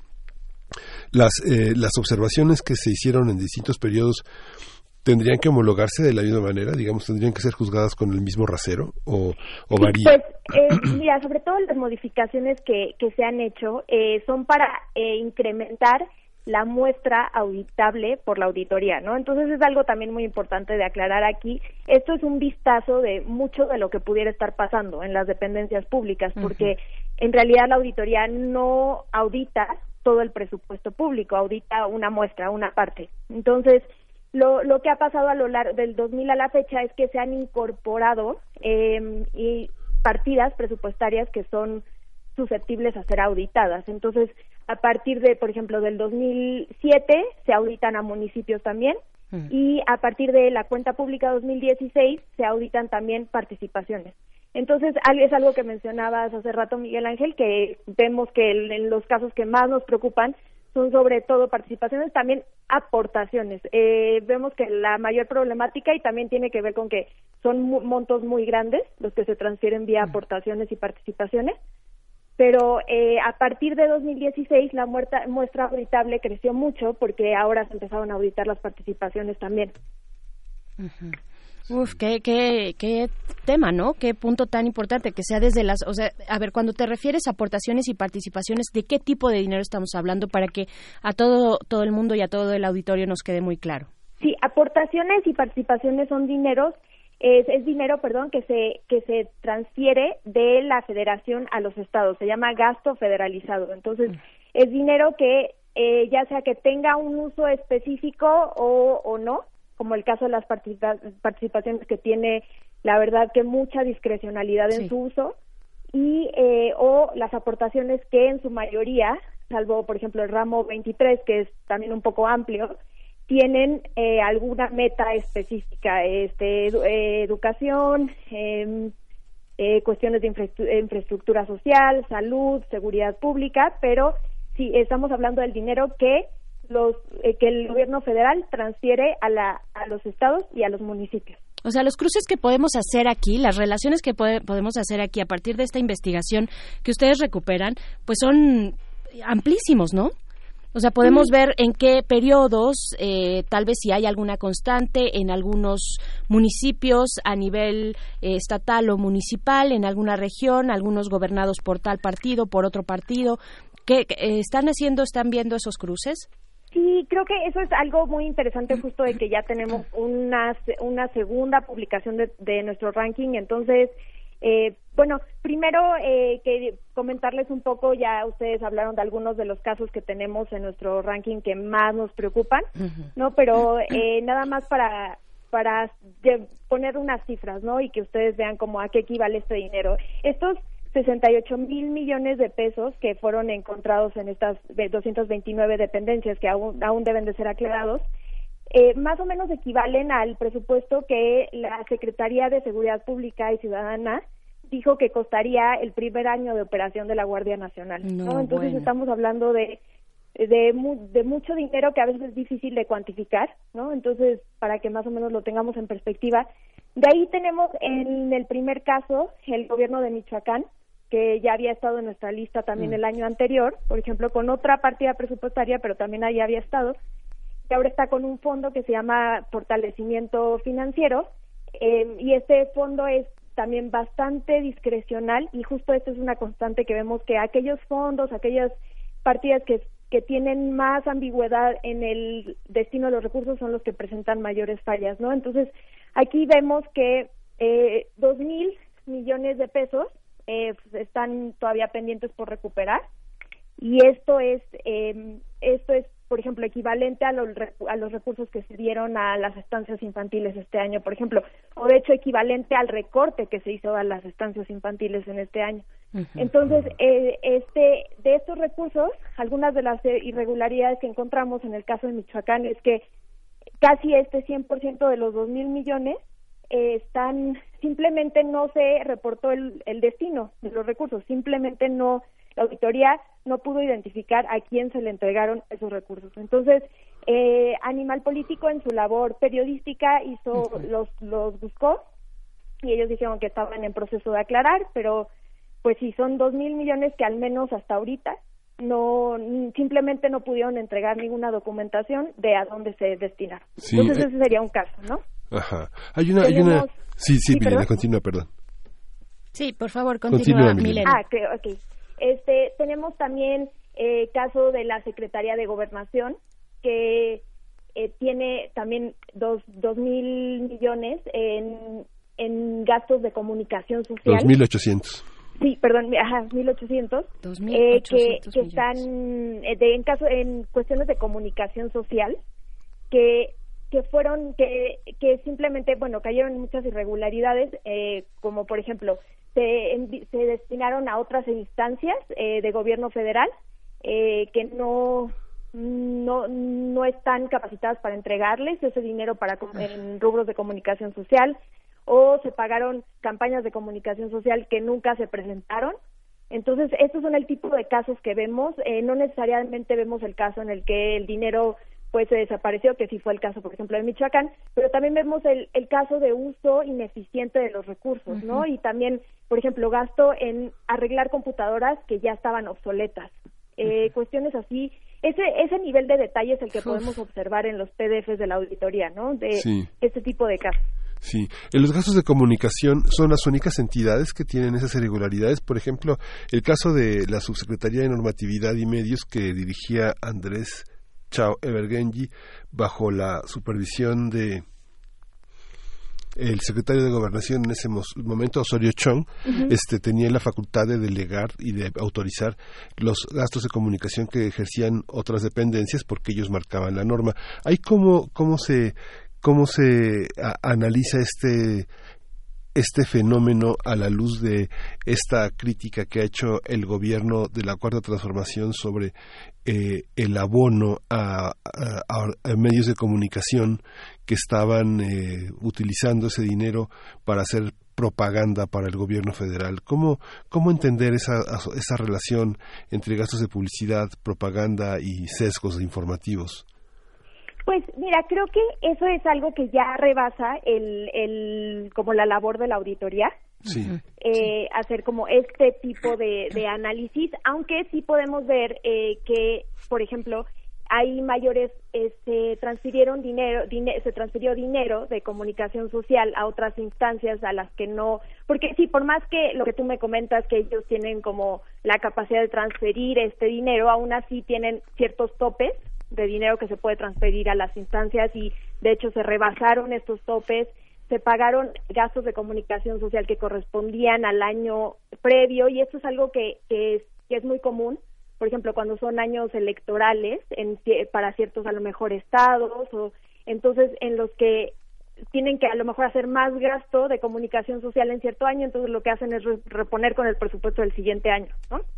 Entonces, estos son el tipo de irregularidades que detecta la auditoría, aunque no hace un ju- no Un hace un juicio. determinado de se utilizó para cierta propaganda de cierto este de cierto programa, no, sino que simplemente se se excedieron los topes, se gastó en comunicación social de otro año o eh, lo que les comentaba, por ejemplo, cam- campañas que se pagaron y que nunca se difundieron. Bueno, pues seguiremos la pista, Milene Cano. Eh, antes de despedirnos, por favor, eh, pues dinos qué, qué es lo que sigue para este colectivo. Fuiste tú con estas investigaciones que atraen de documentos oficiales de la Auditoría Federal de la eh, Superior de la Federación, perdón. El caso Michoacán, por supuesto, llama la atención y, y ver ese límite, ¿no? Entre lo que le toca a la auditoría, que es el límite administrativo, con lo que ya podría pasar a un, eh, pues, a un ámbito eh, judicial, ¿no? Digamos. ¿Qué es lo que sigue para, para este colectivo? ¿Qué van a hacer con toda esta información? O seguir haciendo, porque pues sí, no tiene límite, ¿no? Sí, exacto. La verdad es que no tiene límite y la auditoría eh, eh, cada dos meses más o menos está actualizando los montos que se han recuperado. Entonces, pues lo que nosotros vamos a seguir haciendo es difundir esta información, actualizar nuestros rankings eh, de forma que la gente pueda ver qué dinero se ha sí se ha comprobado y qué dinero sigue sin comprobarse. Creo que eh, esta es una labor muy importante porque eh, así podemos traducir información como tan compleja y tan abundante en, un, en dos rankings muy sencillos y entendibles para la ciudadanía. Y también creemos que es un primer paso, aunque como, como les dije hace rato, no podemos hacer esto una acusación de corrupción, sí podemos ver que hay un manejo muy ineficiente de los recursos. Entonces creo que este también sería un primer paso para para la lucha anticorrupción del país. Este, no tenemos que ver dónde ya se han detectado fallas en el uso de los recursos y entonces esas son las zonas donde donde debemos de atacar, ¿no? Eh, eh, sí, complementar cualquier plan de austeridad que tenga el gobierno con también poder recuperar estos recursos, darle ma mayores dientes a, eh, a, las autoridades para que no solamente tengamos el monto que falta por recuperar, sino que también esto termine en, en, eh, pues en juicios y en esta devolución del dinero. Pues importantísimo, de verdad, lo que señalan aquí, eh, no solamente irnos, siempre nos vamos con los grandes casos de corrupción, eh, al menos desde los medios, tal vez no desde la fiscalía, pero eh, sí desde la opinión pública. Importante ver aquí, pues, cómo, eh, de qué manera se está gastando, ¿no? Qué tan eficiente es el gasto público en nuestro país. Muchísimas gracias, Milene Cano, economista y politóloga del ITAM, también investigadora en temas de corrupción y desigualdad en este colectivo. Fuiste tú. Muchas gracias. Sí. Con mucho gusto. Muchas gracias Hasta pronto. por el Gracias. espacio. Vamos a ir con música, vamos a escuchar de Romengo, de Shannon.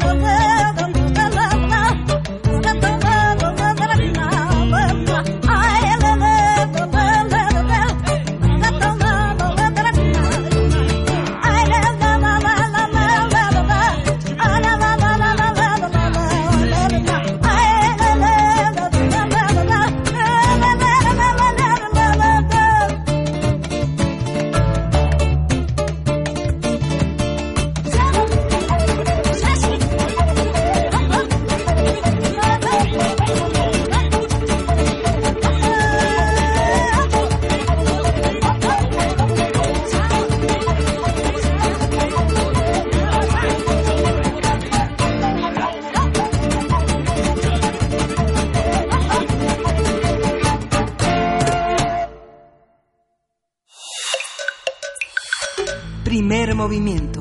Hacemos comunidad. Nota Internacional.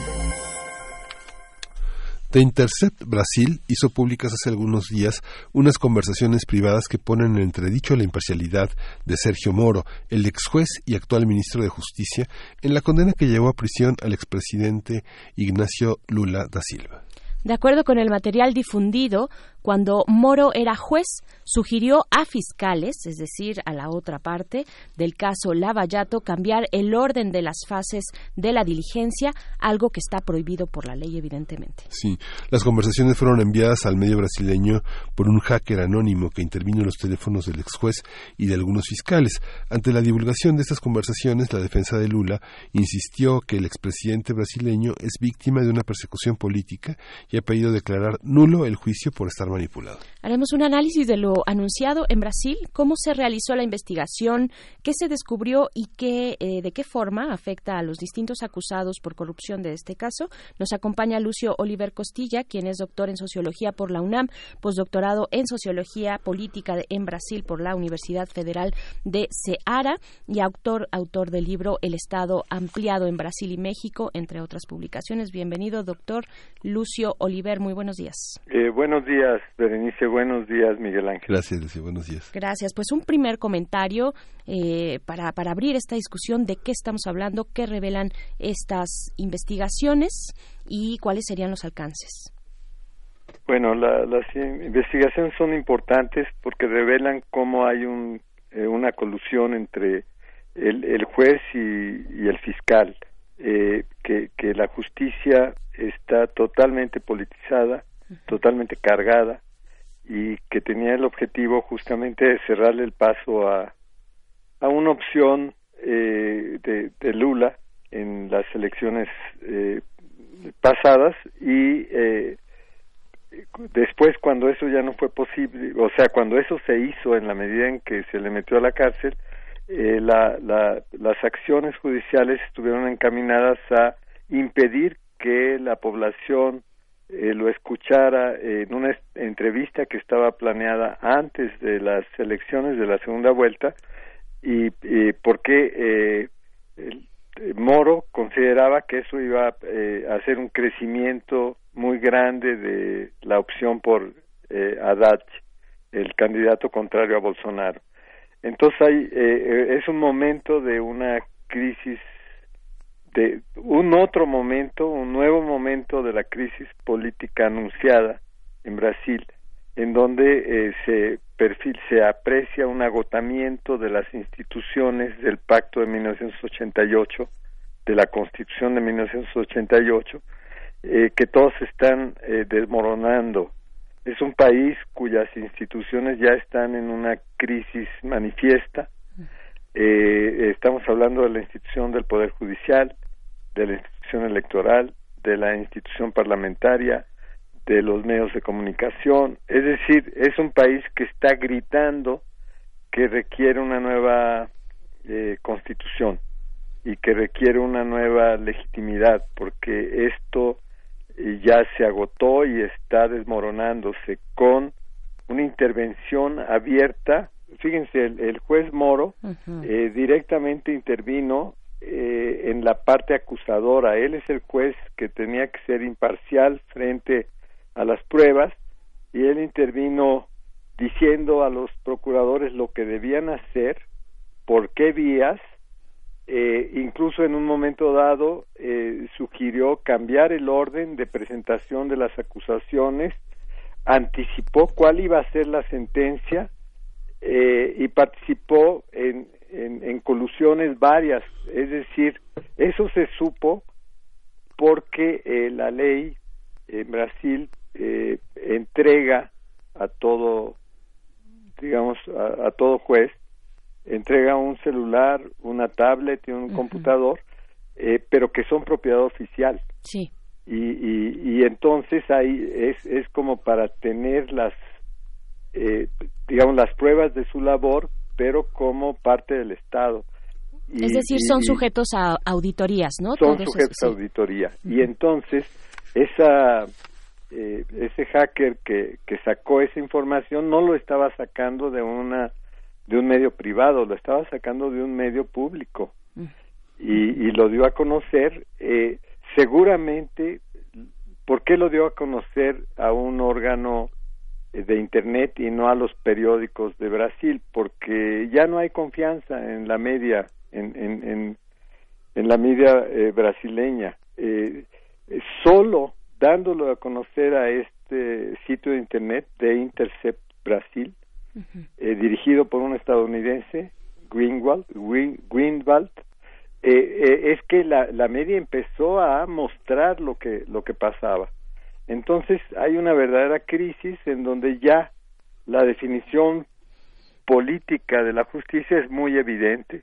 Ayer fue eh, el presidente Bolsonaro con Moro, con el juez Moro, fueron a un partido de fútbol en Río de Janeiro. Eh, para eh, Mo- eh, eh, Bolsonaro para darle el espaldarazo político a un juez que se desmorona. Eh, eso incluso está mostrando que todas las acusaciones contra Lula, porque también aparecieron esos elementos, son premeditadas políticamente.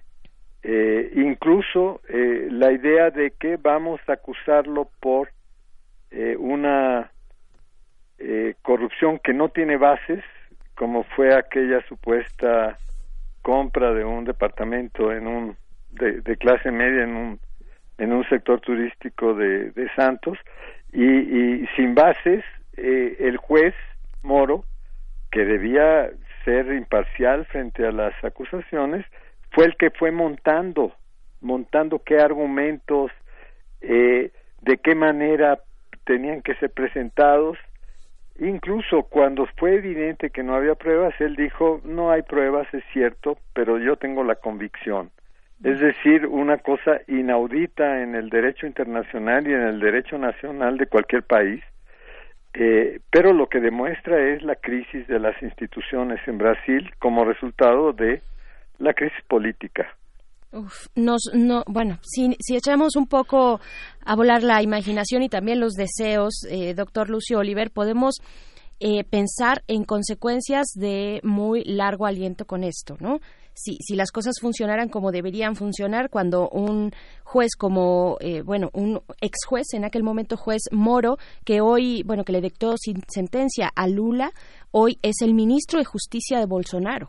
Claro, lo que mostró que estaba muy eh, ubicado políticamente, que, o sea, e- era un juez que había perdido toda imparcialidad, estaba jugando para una de las partes eh, políticas eh, con mucha claridad.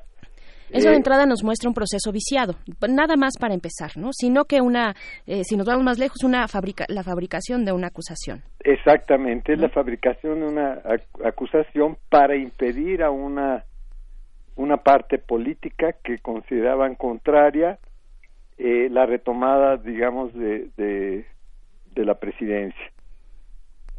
Y eh, meter a Lula en la cárcel sin pruebas fue una medida política totalmente. Esta visión que, que, que dice Lucio de eh, ya no hay confianza en la parte mediática de Brasil, ¿cómo se ha llegado a esta situación? Esta situación es parte de la que hizo llegar a Bolsonaro a la presidencia. ¿no? Es parte, sí, porque es una eh, es, es una media que, que salvo honrosas excepciones, en general eh, ha jugado políticamente. Es decir, ha inducido a los lectores, a los escuchas, a que a, a una toma de partido. No es una media de información o de debate, sino es una media política de, de cargo, de digamos cargada políticamente, eh, que es capaz de ocultar o de sacar informaciones según conveniencia y de proteger eh, informaciones, proteger personajes para que no se conozcan a la luz pública. Es una media eh, no imparcial, es una media evidentemente cargada políticamente que juega con las audiencias. Y, y lo, lo bueno ahora con los, las nuevas tecnologías es que eh, hay otras maneras en que la población puede enterarse de las cosas con más imparcialidad, como es este caso de del sitio de internet este de Intercept Brasil. Ahora esto sí es parte de una crisis eh, de una crisis que, como les comento, está gritando ya nuevas elecciones y eh, una constituyente, porque ese país ya ya ya está eh, desmoronándose en términos institucionales. Eh, se ha llegado muy, muy lejos en el uso parcial de las instituciones y hoy esta cuestión agudiza la crisis porque el mañana mañana eh, pasado mañana está convocada una gran huelga general el 14 de junio eh, contra las políticas de seguridad social, de, de, jubilación, de previdencia social en Brasil y contra las políticas educativas de, de Bolsonaro. Eh, y va a ser una cuestión eh, que hay que atender, hay que seguir, porque eh, sorprendentemente ahora está ya la población reaccionando. El 15 de, eh, de mayo hubo una, una convocatoria para protestar contra los recortes en educación que llegaron a ser planteados como del 30% a, a la educación pública y, y aparecieron dos millones de manifestantes. Eh, yo estuve en la manifestación de San Paulo y fue impresionante. Es decir, ya se está recuperando la lucha social. Y eso es muy importante porque durante estos tres últimos años, dos últimos años, después del impeachment, la, la, la población estaba como como perpleja. Y ahora no, ahora encontramos una reacción política de la población muy importante. Después, el 30 de julio, hubo otra manifestación increíblemente grande que nadie se esperaba que fuese tan grande porque fue convocada solo por los estudiantes de las universidades y ahora está planteada para pasado mañana una gran huelga general que creo que va a ser mm, en este contexto de crisis política agudizada va a ser muy grande es decir hay una población que ya se recuperó que está participando y que está poniendo en jaque no solo a el parlamento no solo a la justicia no solo a los medios sino al propio Bolsonaro que se ha comportado como jefe de un clan no no uh -huh. como presidente de la República uh -huh. no ha tenido una sola iniciativa para eh, sacar al país de la crisis política o económica. Es es un presidente que que eh, sus eh, actividades políticas son puramente personalistas vamos a decir. Entonces hay una verdadera crisis de poder digamos en en Brasil. Pero un, también una sacudida por parte de la sociedad, eh, doctor Lucio Oliver, que, que, que, ya se necesitaba después del asombro y de la parálisis que nos dejó con el impeachment de Dilma, y nos dejó porque nos dejó como región lo que vimos eh, con Dilma, Dilma Rousseff y ahora esta noticia. ¿Qué alcances podría tener? Eh, ¿cómo, ¿Cómo moviliza esto a la base, eh, al apoyo sindical, popular que tiene el expresidente Lula? No, moviliza mucho. Ahora el problema es que eh, Lula no quiere decir el PT, es distinto. Su uh -huh. partido, su partido tuvo un problema de ceder ante las prácticas tradicionales de corrupción brasileñas, eh, de despolitizar a la sociedad. Ese fue un problema que tiene que eh, superarse. Sí.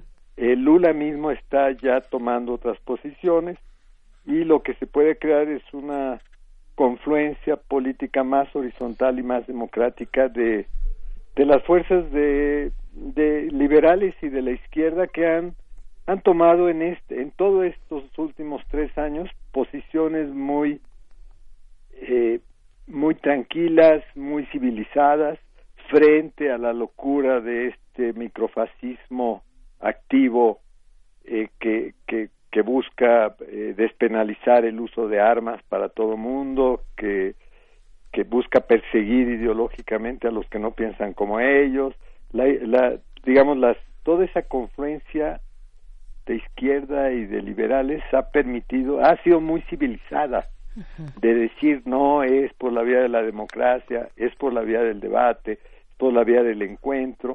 lo cual a mí, eso ya es una opinión personal, me augura que sí se están creando las condiciones para una nueva constituyente en Brasil, que, eh, que, que, renove todo, todo, todo el pacto político. Ahora, atrás están los militares, solo observando.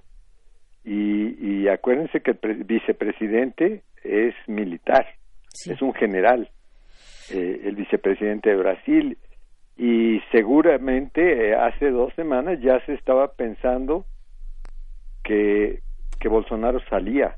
Incluso el propio Bolsonaro llamó a un acto el 29 de, de mayo eh, en contra del sistema judicial y en contra del Parlamento. Es decir, hay una situación de, de, de incertidumbre política en donde está la recuperación de la sociedad, la posibilidad de una constituyente, por un lado, de nuevas elecciones, y por otro lado está la, la sombra militar. Entonces estamos viviendo una situación in extremis, digamos, en Brasil pues nos quedamos a la expectativa, eh, pues con la oportunidad, ojalá, de eh, platicar más adelante, doctor Lucio Oliver Costilla, doctor en sociología por la UNAM, pues bueno, de todo, de todo este despliegue de nuevos panoramas que nos da esta noticia que propone en su investigación de Intercept. Muchísimas gracias. Eh, sí, pido al público que esté atento para lo del viernes, que va a ser un gran acontecimiento, la huelga general contra las políticas de Bolsonaro. ¿Es, es en viernes o en sábado? Es en viernes. Es, el viernes, el 14. El 14. Al día de mañana. El día de mañana. Pues estaremos atentos. Muchísimas gracias, doctor Lucio. Bueno, un saludo a ustedes y a la audiencia. Hasta pronto. Y pues bueno, estamos ¿Cómo se perfila con estos... esa situación en Brasil? ¿Cómo se perfila? Sí. Algo muy, muy, muy complejo, pero finalmente allá somos de que la verdad está tratando de salir por todas partes. ¿no? Y tiene aliados también. Sí, y que es muy grande Brasil, si uno piensa la distancia que hay entre Sao Paulo y Río, y entre las distintas ciudades brasileñas tan amenazadas por inseguridad, uno ve que es tan difícil gobernar ese monstruo enorme, ¿no? sí. atravesado por la selva y el, el agua. ¿no? Sí. Sí, y, y bueno, eh, nos da nos da gusto saber de estas movilizaciones a mí en lo personal y bueno, estos otros aliados que tiene el eh, que tiene Brasil, que tiene en este caso eh, el, el, caso el de Lula da Silva, este sitio de noticias de investigación de Intercept, bueno, tiene su célula en Brasil, pero en realidad es fundado en Norteamérica, en Estados Unidos, por Jeremy Scahill, quien es un periodista de investigación con base en Brooklyn, que además es colaborador del programa Democracy Now, este programa, bueno, pues todos eh, de, de, partidistas demócratas y un poco más todavía hacia, hacia lo que podría ser una izquierda, ¿no? Una parte radical de la política norteamericana. Ha investigado sobre complejos militares industriales, es un gran crítico, fue gran crítico contra la invasión de Irak. Jeremy Scahill, fundador de The Intercept, aquí hay que decir, en Radio UNAM, en el espacio de resistencia modulada, hace un par de años, hace como tres años le hicimos precisamente una entrevista a Jeremy Scahill, eh, tuvimos la oportunidad de estar ahí conversando con él precisamente eh, sobre hacia el fin, hacia el último periodo de Barack Obama. Lo pueden encontrar en nuestro sitio de podcast y nos vamos a ir con música. Esto que estamos escuchando ya es eh, Ecolo d'Amour de Salif Keita.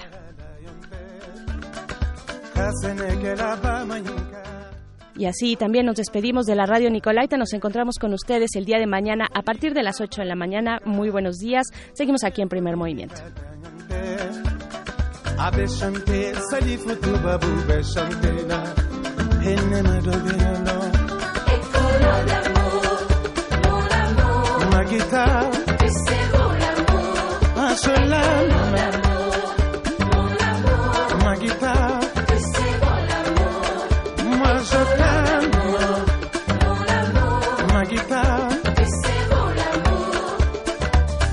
kɛla sigi muso ɲinka ye kɛla sigi la yɔn tɛ ka jeli kɛ olile dunya rɔ na ɲɔn tɛ n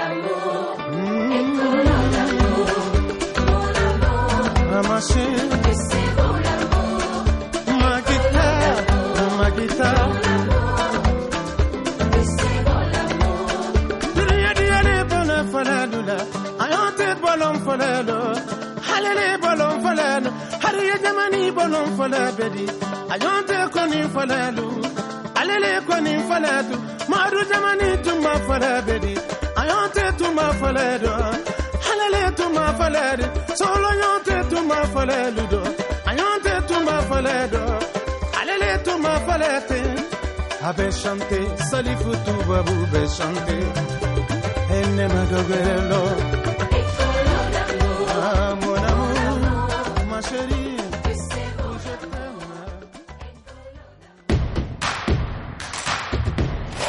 Síguenos en redes sociales. Encuéntranos en Facebook como Primer Movimiento y en Twitter como arroba PMovimiento. Hagamos comunidad.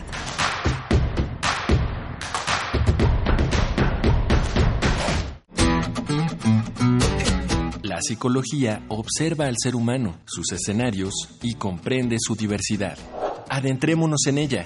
Juntos hagamos conciencia, psicología y sociedad. Con Berenice Camacho y las doctoras en psicología Tania Rocha y Mariana Gutiérrez. Todos los lunes a las 18 horas por el 96.1 de FM y su retransmisión los jueves a las 19 horas. O si lo prefieres, escucha el podcast en radiopodcast.unam.mx. Radio UNAM, experiencia sonora. El presupuesto participativo sí funciona. Hoy, en Enchula tu Colonia Tour, el caso de éxito de Beatriz y Marcelo. La barranca de Barrelaco era un espacio peligroso. Dijimos, ¿por qué este espacio que está tan bonito está tan abandonado? Y en eso nos enteramos de que existía este presupuesto participativos con los cuales hemos ido eh, mejorando todo lo que es la infraestructura. Tu idea puede ser valiosa y tienes las herramientas para cambiar una realidad. El presupuesto participativo es un aliado para mejorar tu comunidad. Instituto Electoral Ciudad de México. No esperes a que llegue la tormenta. Prepárate. Si hay alerta de ciclón tropical, toma tus precauciones. Desconecta todos los aparatos eléctricos y el interruptor de energía. Si tu vivienda es frágil o el techo es de material endeble, identifica el refugio temporal más cercano a tu comunidad y trasládate allí. Sigue las recomendaciones de protección civil y mantente a salvo. Comisión Nacional del Agua. Gobierno de México. El telón acústico vuelve a levantarse en el tablado del cuadrante radiofónico para que las voces histriónicas repitan las mejores historias de un escenario invisible. Radio UNAM te invita a reescuchar los mejores radioteatros de su fonoteca en el programa Aventuras Soníricas, Dirigidas por Eduardo Ruiz Aviñón. con textos de Elena Garro, Carlos Olmos, Vicente Quirarte, Roberto Coria, Frederick Durrenmatt, Edgar Allan Poe, Mary Shelley, William Polidori, H.P. Lovecraft, Bram Stoker, Samuel Beckett, Jack London, Herman Melville, entre otros. Todos los sábados a las 20 horas por el 96.1 de FM, Radio UNAM, Experiencia Sonora. Encuentra la música de primer movimiento día a día en el Spotify de Radio UNAM y agréganos a tus favoritos.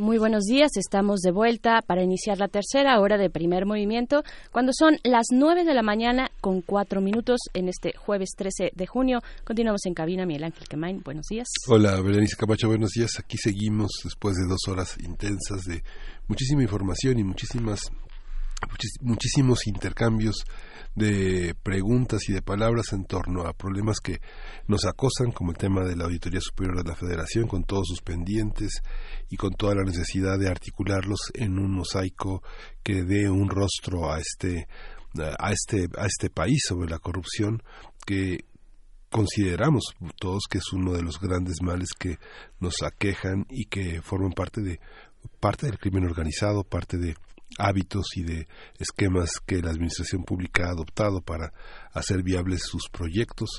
En fin, muchas organizaciones de la sociedad civil que hacen posible la articulación de esta visibilidad.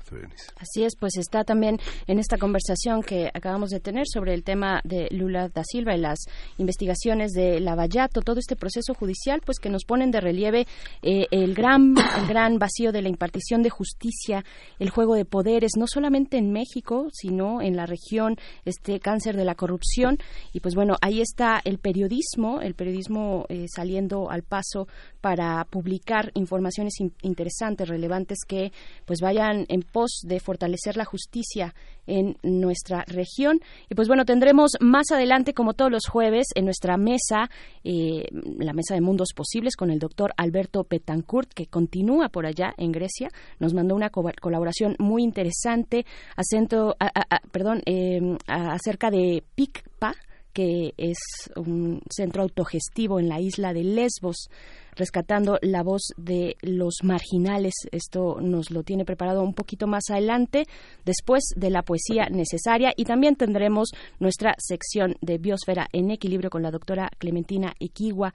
Eso es lo que estaremos eh, pues proponiendo para ustedes, para su escucha, que agradecemos de verdad eh, profundamente. Muchas gracias también a quienes nos escriben en nuestras redes sociales. 52 Efren nos dice que este uso político de la ley lo vimos con Dilma Rousseff, con Correa, con Cristina Fernández, el Poder Judicial, el fake news, las noticias falsas, son parte de una estrategia de apropiación de la presidencia del territorio. En eso se ha basado el reciente ascenso de la derecha neoliberal en América Latina al poder. Y nos manda saludos. Saludos también para ti, Efren. Y pues bueno, gracias, gracias por sus comentarios. Vamos a irnos directo con la poesía necesaria. Vamos. Primer movimiento. Hacemos comunidad. Es hora de Poesía Necesaria.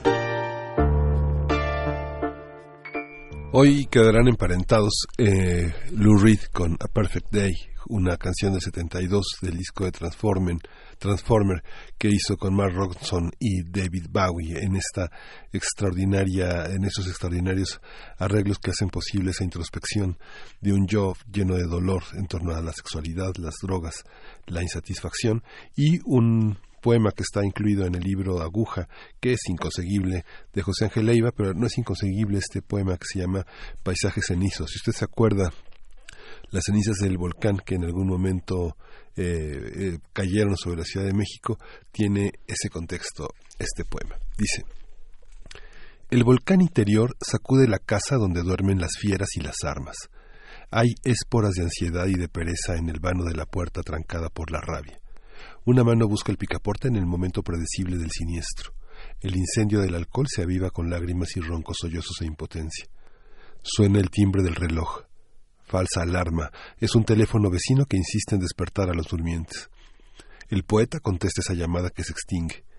Voces nonatas discuten en su oído. Echan en falta una línea telefónica por no pagar la renta. ¿Cuánto cuesta vivir en una sociedad de muerte? Pregunta a la bocina de su mano. Interfieren los ruidos de la calle y el zumbido de un mosquito. Tiembla la noche y el paisaje.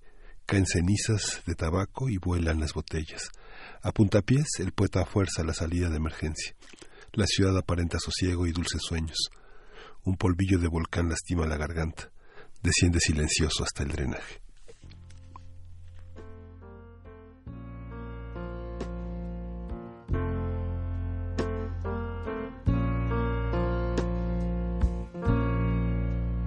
Just a perfect day. Drink sangria in the park. And then later, when it gets dark, we go home.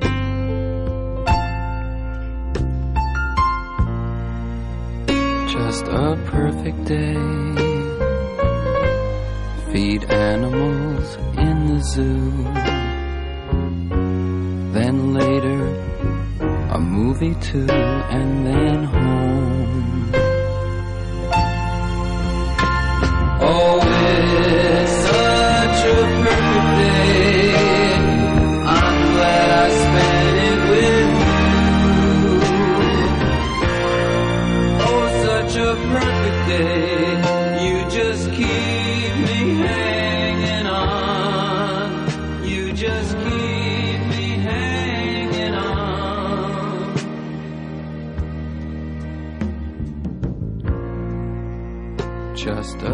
Perfect day.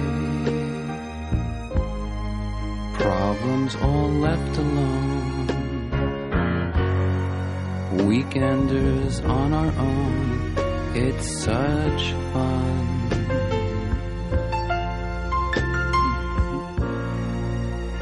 Just a perfect day.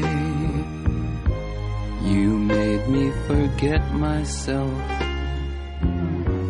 I thought I was someone else, someone good.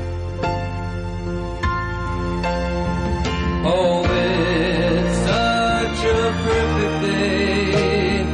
I'm glad I spent it with you. Oh, such a perfect day. You just keep me hanging on. You just keep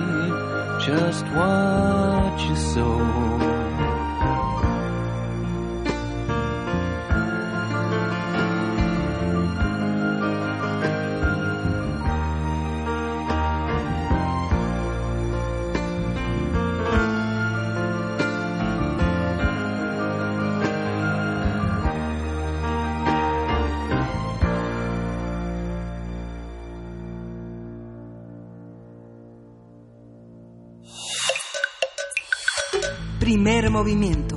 Hacemos comunidad. La mesa del día. Estamos de vuelta aquí en primer movimiento después de escuchar esta canción de Lou Reed, A Perfect Day, que nos propone Miguel Ángel Quemain para la eh, poesía de hoy, para acompañar no solo la poesía, sino este, este jueves nublado en la Ciudad de México. Y pues bueno, de esta manera es como eh, damos pie a la mesa de los mundos posibles con el doctor Alberto Betancourt, profesor de la Facultad de Filosofía y Letras de la UNAM y coordinador del Observatorio del G20 de la misma facultad.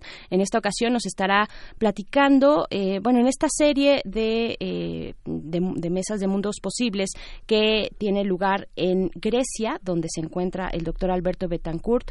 El tema de hoy, el Centro Autogestivo de PICPA, en la isla de Lesbos, rescatando la voz de los migrantes. Y en esta conversación, que es una conversación grabada que nos envía el doctor Alberto Betancourt, pues vamos a escuchar la entrevista que le hace a Caterina Varela, eh, de la organización precisamente PICPA, este centro autogestivo allá en Grecia. Así es que vamos a escuchar al doctor Alberto Betancourt y sus mundos posibles. Queridos amigos, muy buenos días. Les mando un saludo con mucho cariño a donde quiera que se encuentren. El día de hoy, el diálogo Sur-Sur nos ha traído aquí a la base del castillo de Lesbos, desde el cual Barbarroja dominó prácticamente todo el Mediterráneo. Ahora mismo puedo observar el estrecho de Mitilini y la costa de Turquía, en cuyas orillas resplandece una ciudad que fue edificada sobre la legendaria Troya. Aquí, en Lesbos, la épica es cosa cotidiana. Llegan, como habíamos mencionado en mi participación anterior, el 20% de los migrantes que arriban a la Unión Europea. Vienen de 40 países. Ya se los había comentado, pero ahora ya los vi. Los vi en la entrada del centro de detención forzada de Moria, los espigados eritreos, los orgullosos adolescentes pakistaníes, las mujeres eh, fuertes, dignas que vienen de muchos lugares de África, las mujeres eh, de países islámicos con sus hajibs, con sus burkas. Algunos vienen de lugares tan lejanos como Pakistán o la República Democrática del Congo. Cuando los bombardeos de la OTAN a Siria provocaron un verdadero tsunami migratorio. Grupos fascistas como Amanecer Dorado, ahora ya había algunos de ellos, por ejemplo, presentando videos en los que se muestra un naufragio y ellos tratan de exhibir el peligro que representan los migrantes. Esos grupos trataron de concitar el odio, pero la gente de Lesbos, por ejemplo, los que viven aquí en el barrio de Kioski, yo estoy situado más o menos a, eh, digamos, seis cuadras del muelle principal, y hasta aquí, en el momento de máximo apogeo del arribo de migrantes, hasta aquí en las escaleras del edificio donde viven mis amigos Ares y Cristi, había personas que se quedaban a dormir en la entrada del edificio y ellos tenían que despertarlos en la mañana y por supuesto, con el buen corazón que tienen ellos y muchos otros griegos, preferían compartir su té, su comida. Yo diría que aquí, en Lesbos, coexisten actualmente dos modelos de atención a los migrantes. Por un lado, lo que podríamos decir es como el infierno, el centro de detención forzosa de Moria, donde la operación Frontex ha colocado entre seis y ocho mil personas viviendo en un lugar que había sido planeado, entre comillas, para dos mil personas. Viven en contenedores y muy hacinados. Pero por otra parte está el centro autogestivo de bienvenida e inclusión a personas en tránsito llamado PICPA. Ya lo conocí, es muy bonito, está situado en un bosque con pinos, aunque lamentablemente solamente tiene capacidad para 180 personas, pero es muy importante porque demuestra la posibilidad de que las personas que están en tránsito tengan voz, sean recibidos con gusto y se les ayude a incluirse en la nueva sociedad. La verdad es que aquí nublan el corazón las noticias de los naufragios. Ya me tocó recibir una, les voy a platicar un poco más adelante sobre eso. Pues indigna mucho la inmoralidad de una Europa que deja morir a las personas en sus litorales. Aquí mismo estoy viendo los barcos del operativo Frontex, barcos que son aportados por diferentes países de la Unión Europea como una cuota que tienen que pagar para ayudar a patrullar las fronteras marítimas de Europa. Bueno, pues junto con eso que indigna tanto, también vemos a las personas que han llegado a estas playas para ayudar a sus semejantes, procedentes de muchas ciudades de Grecia y de muchos otros países de este continente. En esta ínsula, donde Aristóteles escribió parte de su Politique Episteme, de su ciencia política, aquí se libra el duelo entre una polis inhumana e inmoral y una polis de la solidaridad global. Quiero contarles cómo fue que esa población muy cosmopolita que vive en Moria hizo retumbar su voz. Pero quiero contarles primero qué fue lo que provocó un estallido de los habitantes de Moria, de esa Babel, el día 17 de julio de 2017. Tiempo atrás, después de que los bombardeos a Siria provocaron fuerte oleaje migratorio, la Unión Europea securitizó la migración, consideró a los migrantes como un problema de seguridad nacional. Como ustedes recordarán, le dio un subsidio a Turquía para que retuvieran a los migrantes en espera de asilo. No sé si esa historia les suene conocida. Impuso una cuota de barcos militares para patrullar las fronteras marítimas y a quienes lograron internarse en Grecia los detuvo y los envió al centro de detención de Moria que conocí ayer y que estoy seguro que a nadie le gustaría estar ahí. Moria es un centro semimilitarizado, cercado, donde hay entre siete mil y nueve mil personas. Ayer que lo vi me impresionó mucho, viven en contenedores de los que se usan en los barcos mercantes y que se han convertido en el alojamiento de muchas familias. Esos eh, contenedores están colocados uno sobre otro. Moria es en realidad una especie de montañita natural, pero también, eh, digamos, con un piso extra formado por todos los contenedores que están apiñados ahí. Hay gente que ha pasado ahí más de tres años esperando respuesta a su solicitud de asilo y tal vez al final recibirá como respuesta el hecho de que será deportada. Las personas que están ahí vienen de más de 40 países del mundo y todos tienen que comer lo mismo. Las colas para comer pueden durar hasta cuatro horas, según nos contaron muchas de las personas que trabajan ahí, yo no pude entrar, vi el centro desde afuera pero me, me, conmovió profundamente. La atención médica obviamente está rebasada, los niños pueden estar ahí dos o tres años, pero no van a la escuela. Y en Moria, según me han contado todos los internacionalistas que normalmente primero trabajan ahí, después se indignan tanto que deciden más bien buscar algo alternativo. Y casi todos coincidieron en decirme que pues en Moria hay de todo, ¿no? Las condiciones de hacinamiento, los prejuicios hacen que la gente las barreras lingüísticas hacen que la gente se junte principalmente con los de su misma nacionalidad. El hacinamiento, hay que decirlo, acendra las tensiones y algo que me sorprendió, pero que se entiende que pasa, se entiende pero no se justifica, es que a veces hay también mucha violencia y discriminación entre los propios migrantes de distintos países.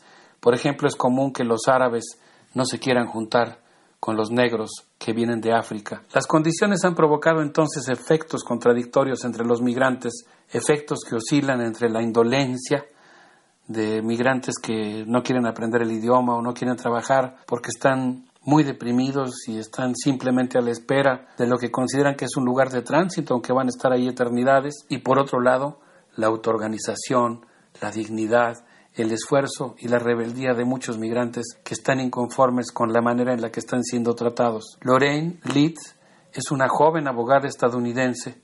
Tuve oportunidad de platicar con ella y ella me contó que antes de llegar aquí luchaba contra empresas transnacionales que explotan el trabajo de los presos afroamericanos en Estados Unidos y Colombia. Ahora vive aquí en la ciudad de Mitilini, en la capital de la isla, aquí donde Safo escribió sus encendidas poesías y actualmente se dedica a defender migrantes.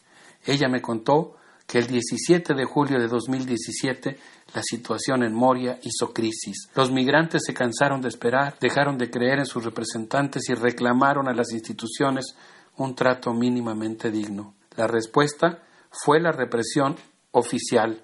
Llegaron el ejército y la policía a contener y a reprimir las manifestaciones de migrantes. Moria se llenó de gases lacrimógenos. Ella, que estaba en una reunión con otras organizaciones, entre ellas Amnistía Internacional, cuando se enteró de lo que pasaba, vino al centro de Moria y dice que toda la gente solidaria estaba viendo desde afuera los enfrentamientos entre los migrantes y la policía. Cuando cundió la noticia, todo el mundo se movilizó para ir al centro de Moria a apoyar a los migrantes. El resultado es que arrestaron a varios de ellos, hubo muchos golpeados, pero ahora pues digamos que hubo una situación de empate. Por un lado los migrantes conquistaron algunas cosas, por otro también la represión ahogó los intentos de autoorganización. Algo que yo puedo inferir de lo que me contó Lorraine es que no solo es importante rescatar náufragos, también es muy importante rescatar la voz de las personas.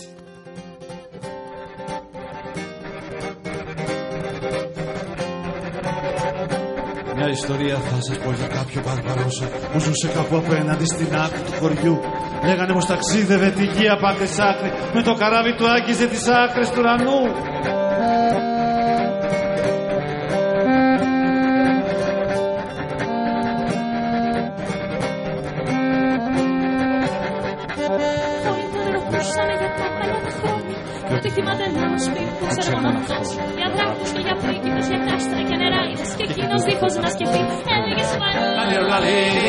Dale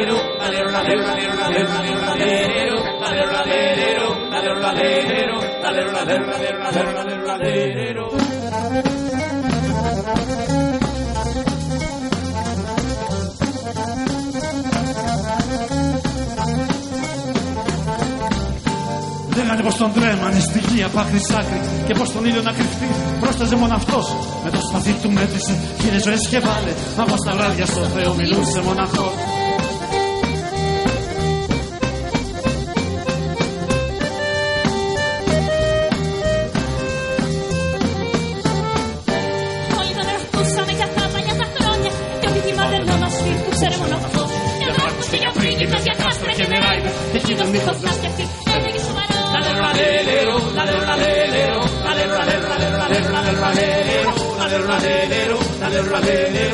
ralero, ralero, ralero, ralero, ralero, ralero,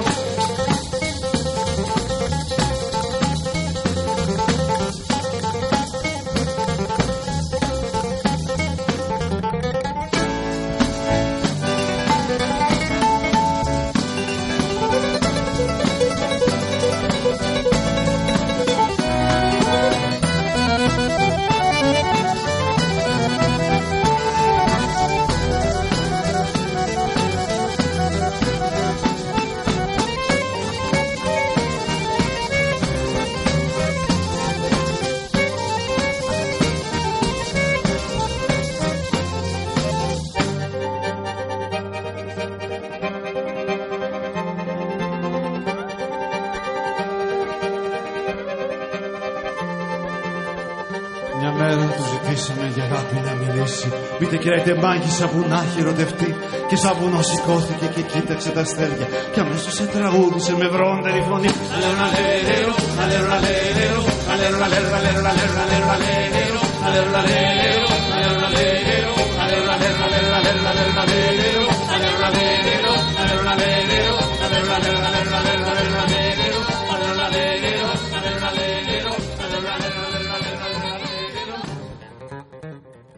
Les quiero contar sobre algo que me impactó mucho. Eh, ayer que estábamos haciendo una entrevista en el Centro Autogestivo para Refugiados de PICPA, nos enteramos de una noticia que pues nos provocó realmente un, una tormenta en el pecho. La organización solidaria, Informe de Botes del Egeo, publicó el anuncio de un nuevo naufragio en este mar. A las 2 de la mañana del 11 de junio, una lancha en la que viajaban 64 personas procedentes de países africanos, se volteó cerca de Pánfila, unos 30 kilómetros al norte de Mitilini. Pues son esos casos en los que, claro, cuando uno lee la noticia al otro lado del mundo, pues quizá tenga uno la sensibilidad para imaginarse lo que pasa, pero cuando estás aquí y observas por la noche el mar, o lo estuviste observando, como fue mi caso, y después retrospectivamente puedes imaginar que había personas que estaban ahí, se vuelve algo muy impactante. La Guardia Costera Helénica recibió el reporte de hundimiento hasta las 7 de la mañana, y cuando llegó el rescate ya, ya habían perdido la vida dos niñas, cuatro mujeres y un hombre.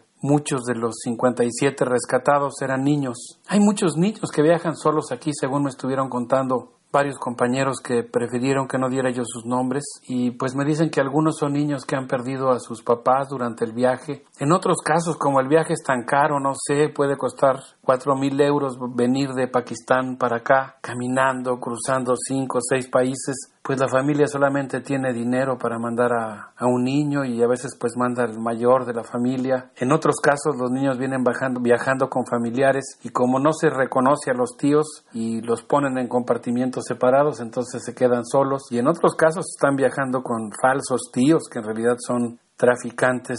Pues quién sabe quién sabe qué haya sido de esta de estos niños que viajaban solos en esa lancha y que fueron rescatados y ahora seguramente serán enviados a Moria. La securitización que ha practicado la Unión Europea ha incluido la criminalización de quienes ayudan a los náufragos, como ocurrió con el proceso penal abierto contra los salvavidas españoles que vinieron aquí. Eh, ahorita les voy a contar de una experiencia en, la que participó uno de ellos como salvavidas, una experiencia feliz porque acompañó a unos eh, compañeros de PICPA a un día de natación. Las personas que llegan a Lesbos normalmente están en shock.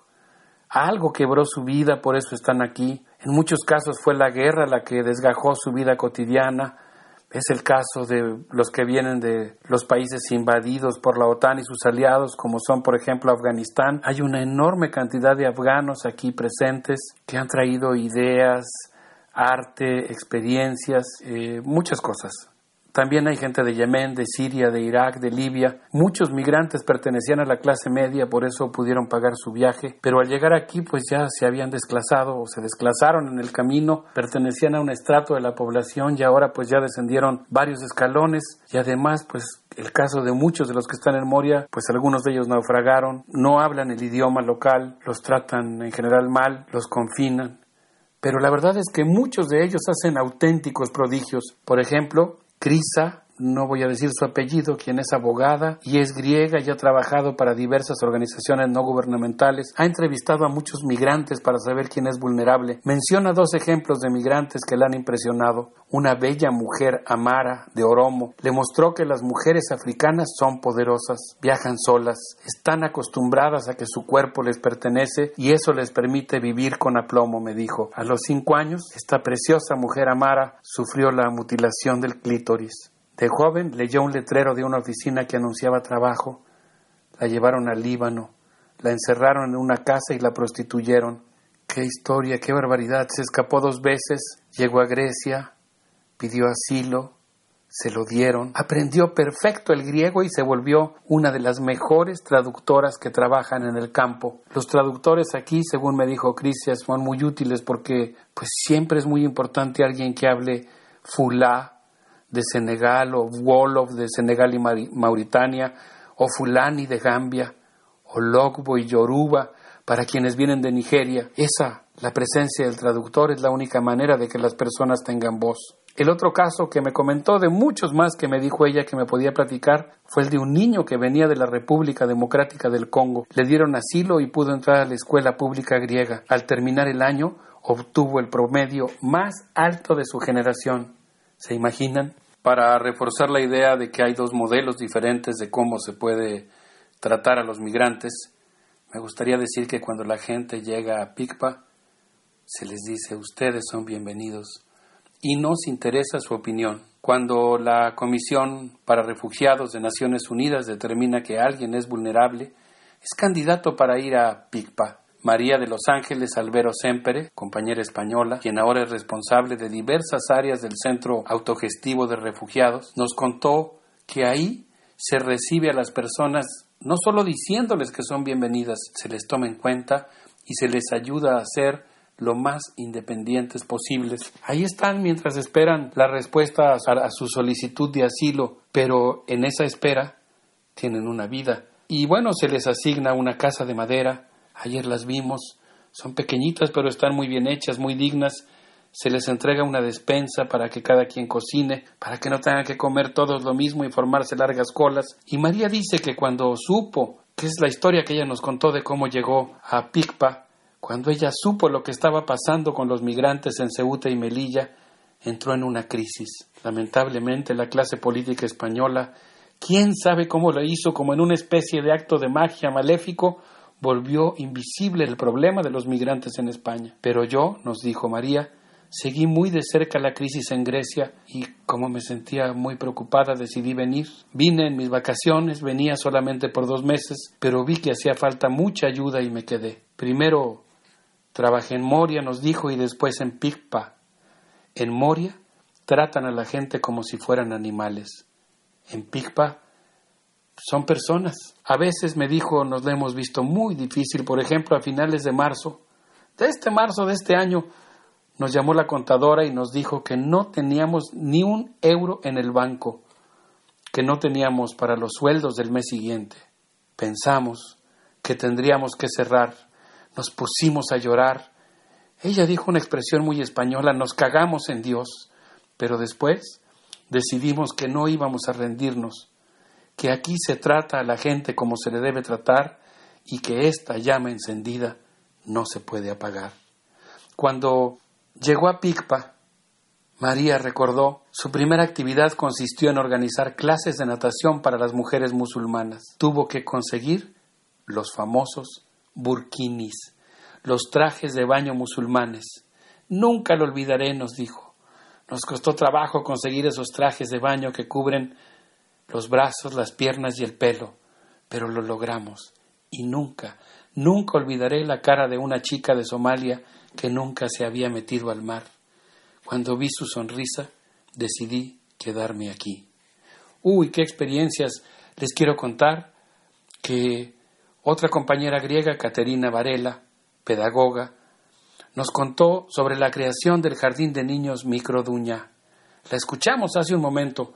Ella nos contó que debido a las condiciones en Moria, el movimiento de solidaridad con los migrantes ocupó un predio municipal en Mitilini y creó una organización independiente que se dio a la tarea de formar un centro autogestivo para migrantes en condiciones de vulnerabilidad. Así nació PICPA. Preocupados por la situación de los niños que no iban a la escuela, decidieron hacer un jardín de niños para los hijos de los migrantes que viven ahí. El centro, como escuchamos hace un momento, forma parte del movimiento de escuelas al aire libre que existe en toda Europa. La idea es que los niños aprendan a vivir juntos, fomentar un modelo educativo que supere la adultocracia o el adultismo y pues construir una escuela como es el caso de la preciosa escuelita que vimos en Picpa que no tiene rejas.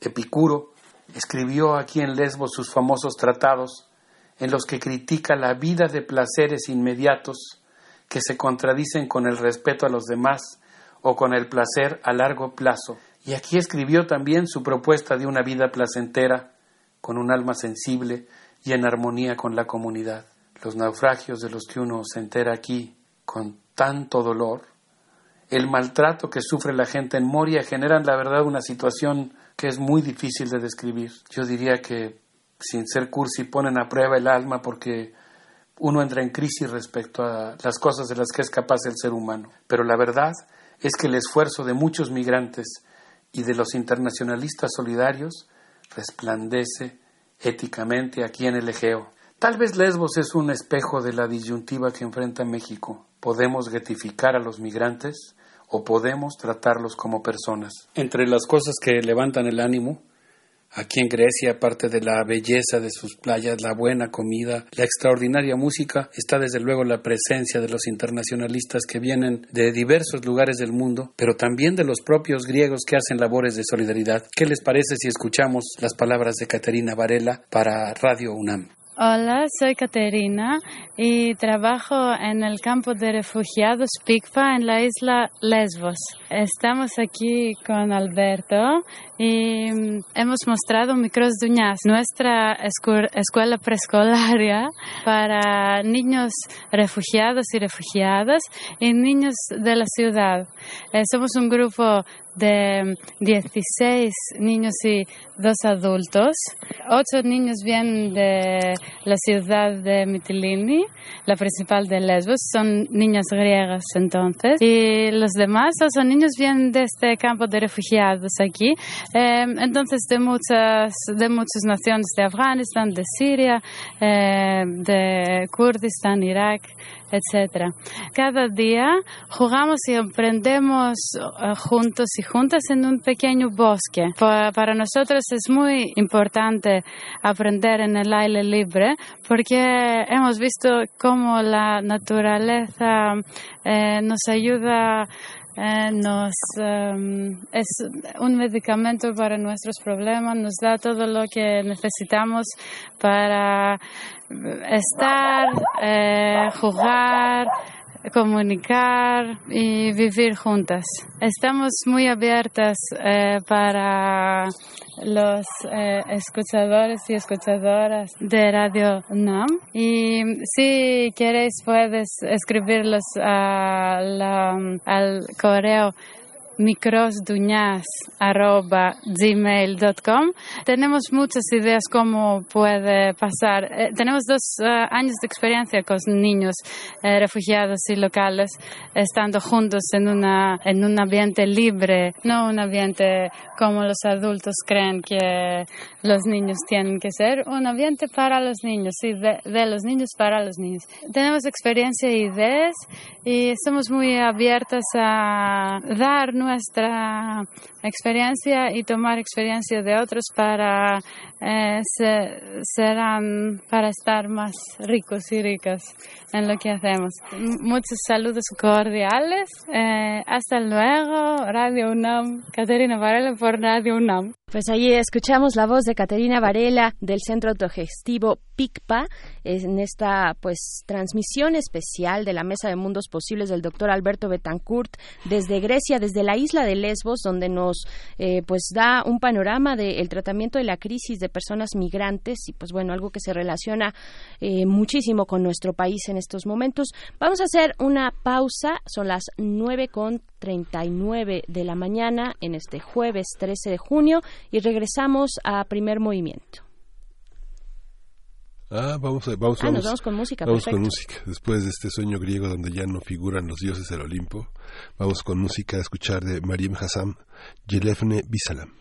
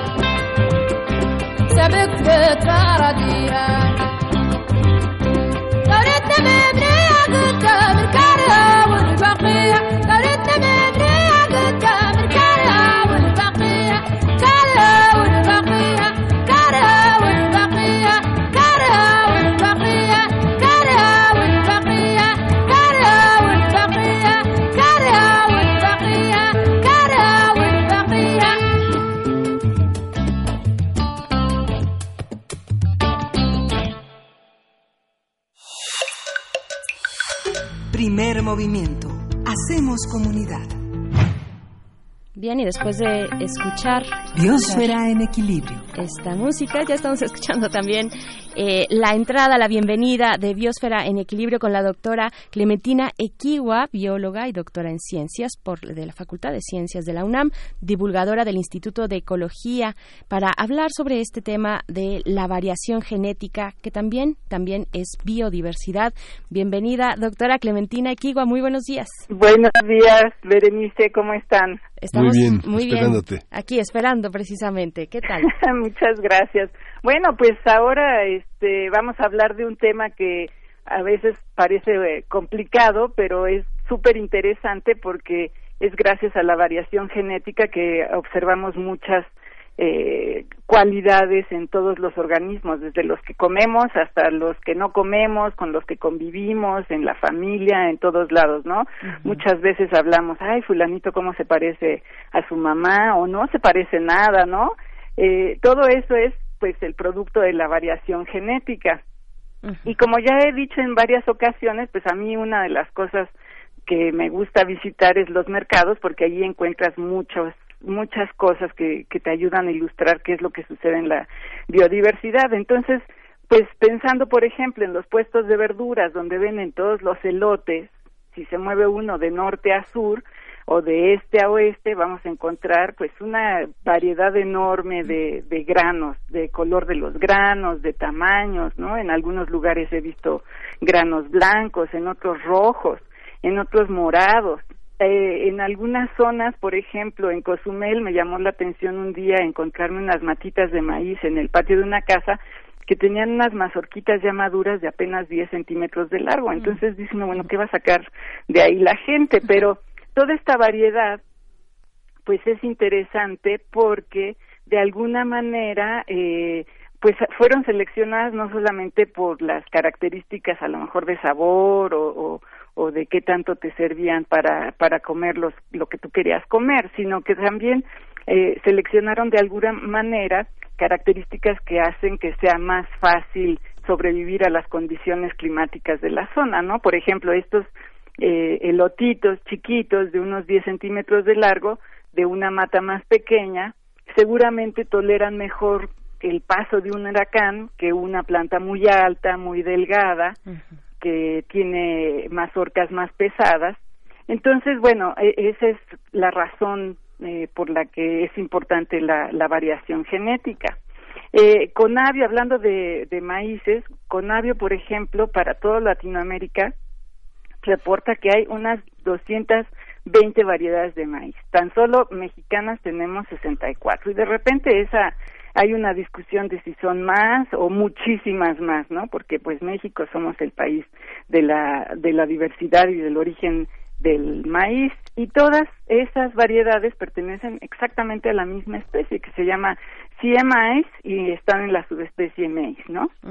Entonces, bueno, eh, nosotros escogemos para domesticar todas estas características que nos son útiles a nosotros.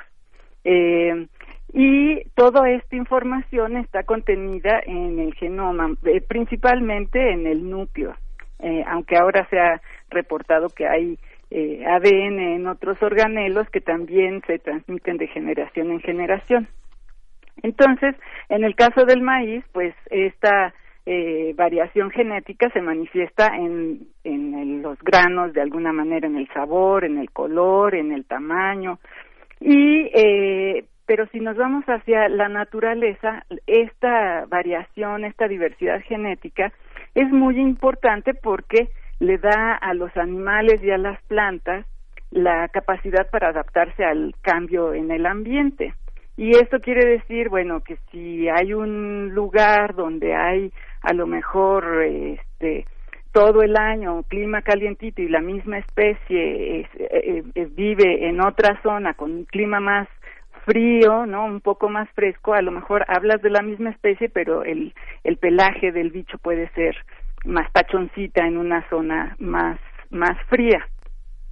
Entonces, eh, pues lo que ha sucedido es que sí, efectivamente, los científicos han estudiado en muchas partes del mundo la diversidad de especies, eh, de lo que se ve, han colectado bichos, como he platicado en otras ocasiones, los han depositado en muchas eh, colecciones de todo el mundo, pero ahora un grupo de científicas, eh, bueno, entre ellas una mexicana del Instituto de Ecología, se pusieron a ver qué tanta variación genética habría en muchísimas especies eh, silvestres de todo el mundo. Entonces, bueno, hacer este tipo de proyectos es, pues, digamos, brutal, ¿no? Porque tienes que recopilar la mayor cantidad de información posible eh, y a veces esa información, pues, no es del todo clara, ¿no? Entonces, ellas estaban buscando eh, información genética, no solamente de, bueno, de bichos y de plantas de todo el mundo, pero no solamente de esta época, o recientes, sino que se pusieron a, buscar información que les pudiera ser útiles, útil para poder eh, estimar si ha habido un cambio a lo largo de la historia del conocimiento científico. Y, su referencia es pues la, el inicio de la revolución industrial porque ya sabemos también que a, raíz de la revolución industrial se han detonado pues una serie de problemas, entre ellos la contaminación atmosférica. Claro. Entonces, bueno, en este sistema que se llama Google Scholar, ellas buscaron con ciertas características, eh, definieron ciertas palabras que les eran útiles y así encontraron casi seis mil artículos que hablaban de, de estudios de genética, ¿no? Que es una cantidad brutal, ¿no? Entonces, bueno, empiezan a tamizar cuáles son los que tienen realmente la información que a ellos les interesa, este, y al final encontraron que tenían información útil para hablar sobre la variación genética de 91 especies, principalmente de vertebrados, de peces, mamíferos y aves, ¿no? Ah, mencionan ahí algunos insectos, pero por ejemplo no encontraron información de ninguna planta. Y eh, lo que ellas dicen es que, bueno, eh, después de hacer todo este ejercicio de, de revisar la información histórica y actual de, de esta de este conocimiento científico sobre la genética, pues encontraron que eh, después de la revolución industrial, las poblaciones silvestres de muchas especies, bueno, de las especies que, que les eh, que tuvieron suficiente información, pues perdieron alrededor del 6% de la diversidad genética y este es a nivel mundial.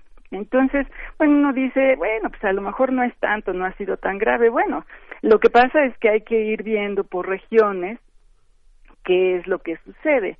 Y eh, lo que más les llamó la atención es que en islas, por ejemplo, que es que son, pues, eh, nosotros los llamamos luego bastiones de la biodiversidad porque son lugares en donde han su sucedido cosas más interesantes. Bueno, hablemos, eh, por ejemplo, recordemos a Darwin, ¿no? Que toda su teoría la basó en, en investigación que hizo en las Islas Galápagos. Entonces, por eso son muy importantes, porque hay muchos procesos de evolución ocurren ahí. Y ahí encontraron ellas que eh, en lugar del 6% de diversidad genética que se había perdido en escala mundial, ahí es el 26%. Entonces, pues eso ya eh, es, digamos, de preocupar. Claro. Eh, pues eh, ellas, eh, otra observación que hacen es que mm, desde que las zonas que están más perturbadas o en donde hay más eh, fragmentación del hábitat, pues es en donde empieza a haber esta tendencia, ¿no? Que las poblaciones tienen menos diversidad genética. Y en nuestro continente, por ejemplo, llaman la atención que desde la década de, los 70, la velocidad a la que se ha perdido poblaciones de organismos es 30% más grave que con respecto del resto del mundo.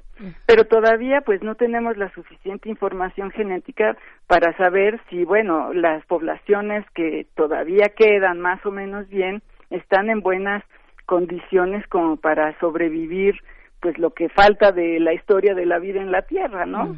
Claro. Ah, doctora, ajá, sí, sí, sí. Sí, sí. bueno, y lo que iba a decir que en el ejemplo de los elotes, pues a lo mejor lo que manifiesta o lo que se ve manifiestamente es lo que decía, ¿no?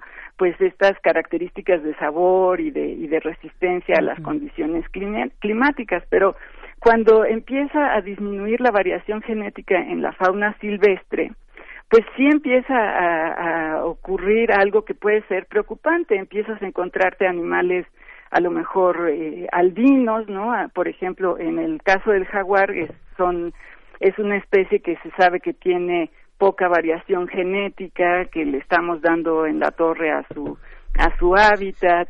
Eh, entonces, pues tienes un animal que a lo mejor va a ser o una especie que va a ser más susceptible a enfermedades o que van a empezar a surgir deformaciones eh, genéticas o lo que decía, ¿no? Empiezan a salir animales albinos que pueden ocasionar o ser eh, eh, susceptibles a no sé más sensibles al sol más eh, pueden padecer a lo mejor cánceres de piel no entonces todas estas actividades humanas están impulsando el declive en muchas poblaciones silvestres. Y el principal mensaje de este estudio es que también es probable que la variación genética de estas poblaciones disminuya una especie que tiene poca diversidad genética está destinada a la extinción porque, como he dicho, eh, y es el título de este, de este, de esta participación, una población que tiene mayor diversidad genética tiene mayores posibilidades de adaptarse a un ambiente cambiante, como podrían ser las mayores temperaturas en un planeta que se está calentando. Es decir, la biodiversidad o la diversidad genética es una variable esencial de la biodiversidad. No podemos separarlas, ¿no? No hacer una historia diferente de cada de cada camino. Entonces sí es muy muy importante y muy revelador este estudio y nos alerta pues a otra serie de, de eh, precauciones que tenemos que tener a la hora de impulsar los, los proyectos para proteger, por ejemplo, los ecosistemas en las áreas naturales protegidas, ¿no? O para apoyar los proyectos gubernamentales que resguardan nuestro capital natural, que es ahorita una de las grandes eh, discusiones que están en el gobierno, ¿no? ¿Qué tanto vamos a, a mantener todos estos proyectos que de alguna manera están eh, resguardando nuestra, nuestro capital natural? Bien, pues doctora Clementina Equigua, agradecemos mucho que nos compartas eh, estos informes tan reveladores, de verdad que suman mucho a la discusión y a las metas que tenemos eh, para comprender nuestro medio ambiente, nuestro entorno. Pues, Muchísimas gracias. Pues sí, al contrario, y espero que sí todos los, nuestros radioescuchas estén satisfechos con esta información. Pues muchísimas gracias, seguro que sí. Doctora Clementina Equigua, nos encontramos el próximo jueves. Hasta pronto. Claro que sí, bye. Pues, Gracias. Estamos a punto, a punto de despedirnos, no sin antes, pues para invitarles a este noveno encuentro EMI 2019 del Instituto Hemisférico de Performance y Política de la Universidad de Nueva York, que tendrá lugar, ya, ya arrancó del 9 al 15 de junio en el Centro Cultural Universitario de Ciudad Universitaria. Eh, el día de hoy tendrán la presencia, la conferencia magistral de Judith Butler, ya lo habías mencionado tú en otra, en esta semana, Miguel Ángel, eh, y, pero estará disponible. La verdad es que yo creo que el tope de lugar pues va, Sí. va a estar va a ser significativo, pero estará disponible en una transmisión en vivo a través del sitio de la cátedra, cátedra Bergman y pues bueno Judith Butler que es esta filósofa norteamericana referente del feminismo, de la teoría queer, de la noción del cuerpo, particularmente los componentes discursivos del cuerpo, la ruptura entre cuerpo y género, en fin, de verdad muy revelador. Eh, acercarse a las lecturas de Judith Butler. Dentro de los del comité organizador en México pues está eh, el profesor Benjamín Arditi de, el profesor de, de la Facultad de Ciencias Políticas y Sociales. Fue mi, pros- mi profesor por cierto en teoría política contemporánea. Le mandamos un saludo. Y pues bueno ahí está. Acérquense el, el día de hoy jueves 13 de junio a las 18.30 horas. Eh, será en la sala Nezahualcóyotl. Eh, bueno acérquense a la transmisión porque de verdad Sí. que aquello va a estar eh, Muy lleno, muy lleno. Yo hoy justamente este jueves a las este en un ratito en el auditorio Juan Pablo González Casanova en la Facultad de Ciencias Políticas hay una conferencia muy interesante también sobre prácticas de la liberación en era de la deportación masiva. Esto forma parte del onceavo encuentro del Instituto Hemisférico de Performance y Política de la Universidad de Nueva York.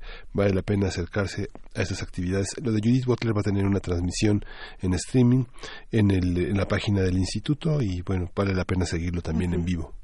Así es, de la Cátedra Berman también ahí estará la transmisión en vivo de Judith Butler en conferencia magistral de este encuentro EMI 2019. Lo encuentran con el hashtag EMI ENC 19. Entonces, con esto nos vamos a despedir. Gracias a la producción de este programa. Gracias a ustedes por sintonizar Radio UNAM. Quédense con nuestra programación y de esta manera nos despedimos. Todavía con música, sin música. Sí, con música. nos vamos con algo de música. Gracias, Vamos a Miguel Ángel. escuchar, gracias a ti, Berenice. Vamos a escuchar de Cloralí Clemón, eh, Eso vale la pena. Y con esto nos despedimos. Esto fue Primer Movimiento. El mundo es de la universidad.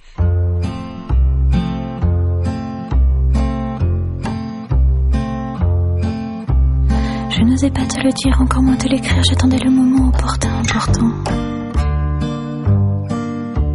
Je ne savais pas comment faire, oh mon Dieu, quel enfer et par où commencer, c'est la timidité. Je ne savais rien de la vie, ni de la dernière pluie près d'un petit ruisseau, de la vie en duo. Oui, mais j'ai dû me résoudre à faire parler la poudre, à passer le turbo un soir au bord de l'eau. Ça valait la peine, c'est sûr, ça en valait la peine. Ça valait la peine, c'est sûr, de te dire que je t'aime. Je n'avais pas de raison de me priver de ton beau regard azuré si longtemps désiré. Je n'avais pas l'intention de sortir les violons, mais avant le refrain d'arriver à mes fins. Je n'ai pas envisagé les remords, les regrets, j'apprécie mon bonheur dans la maison en fleurs. Et je n'ai pas regretté d'avoir osé rosé près du pont Mirabeau un soir au bord de l'eau.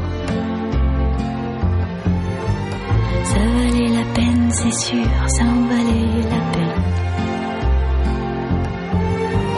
Ça valait la peine, c'est sûr, de te dire que je t'aime.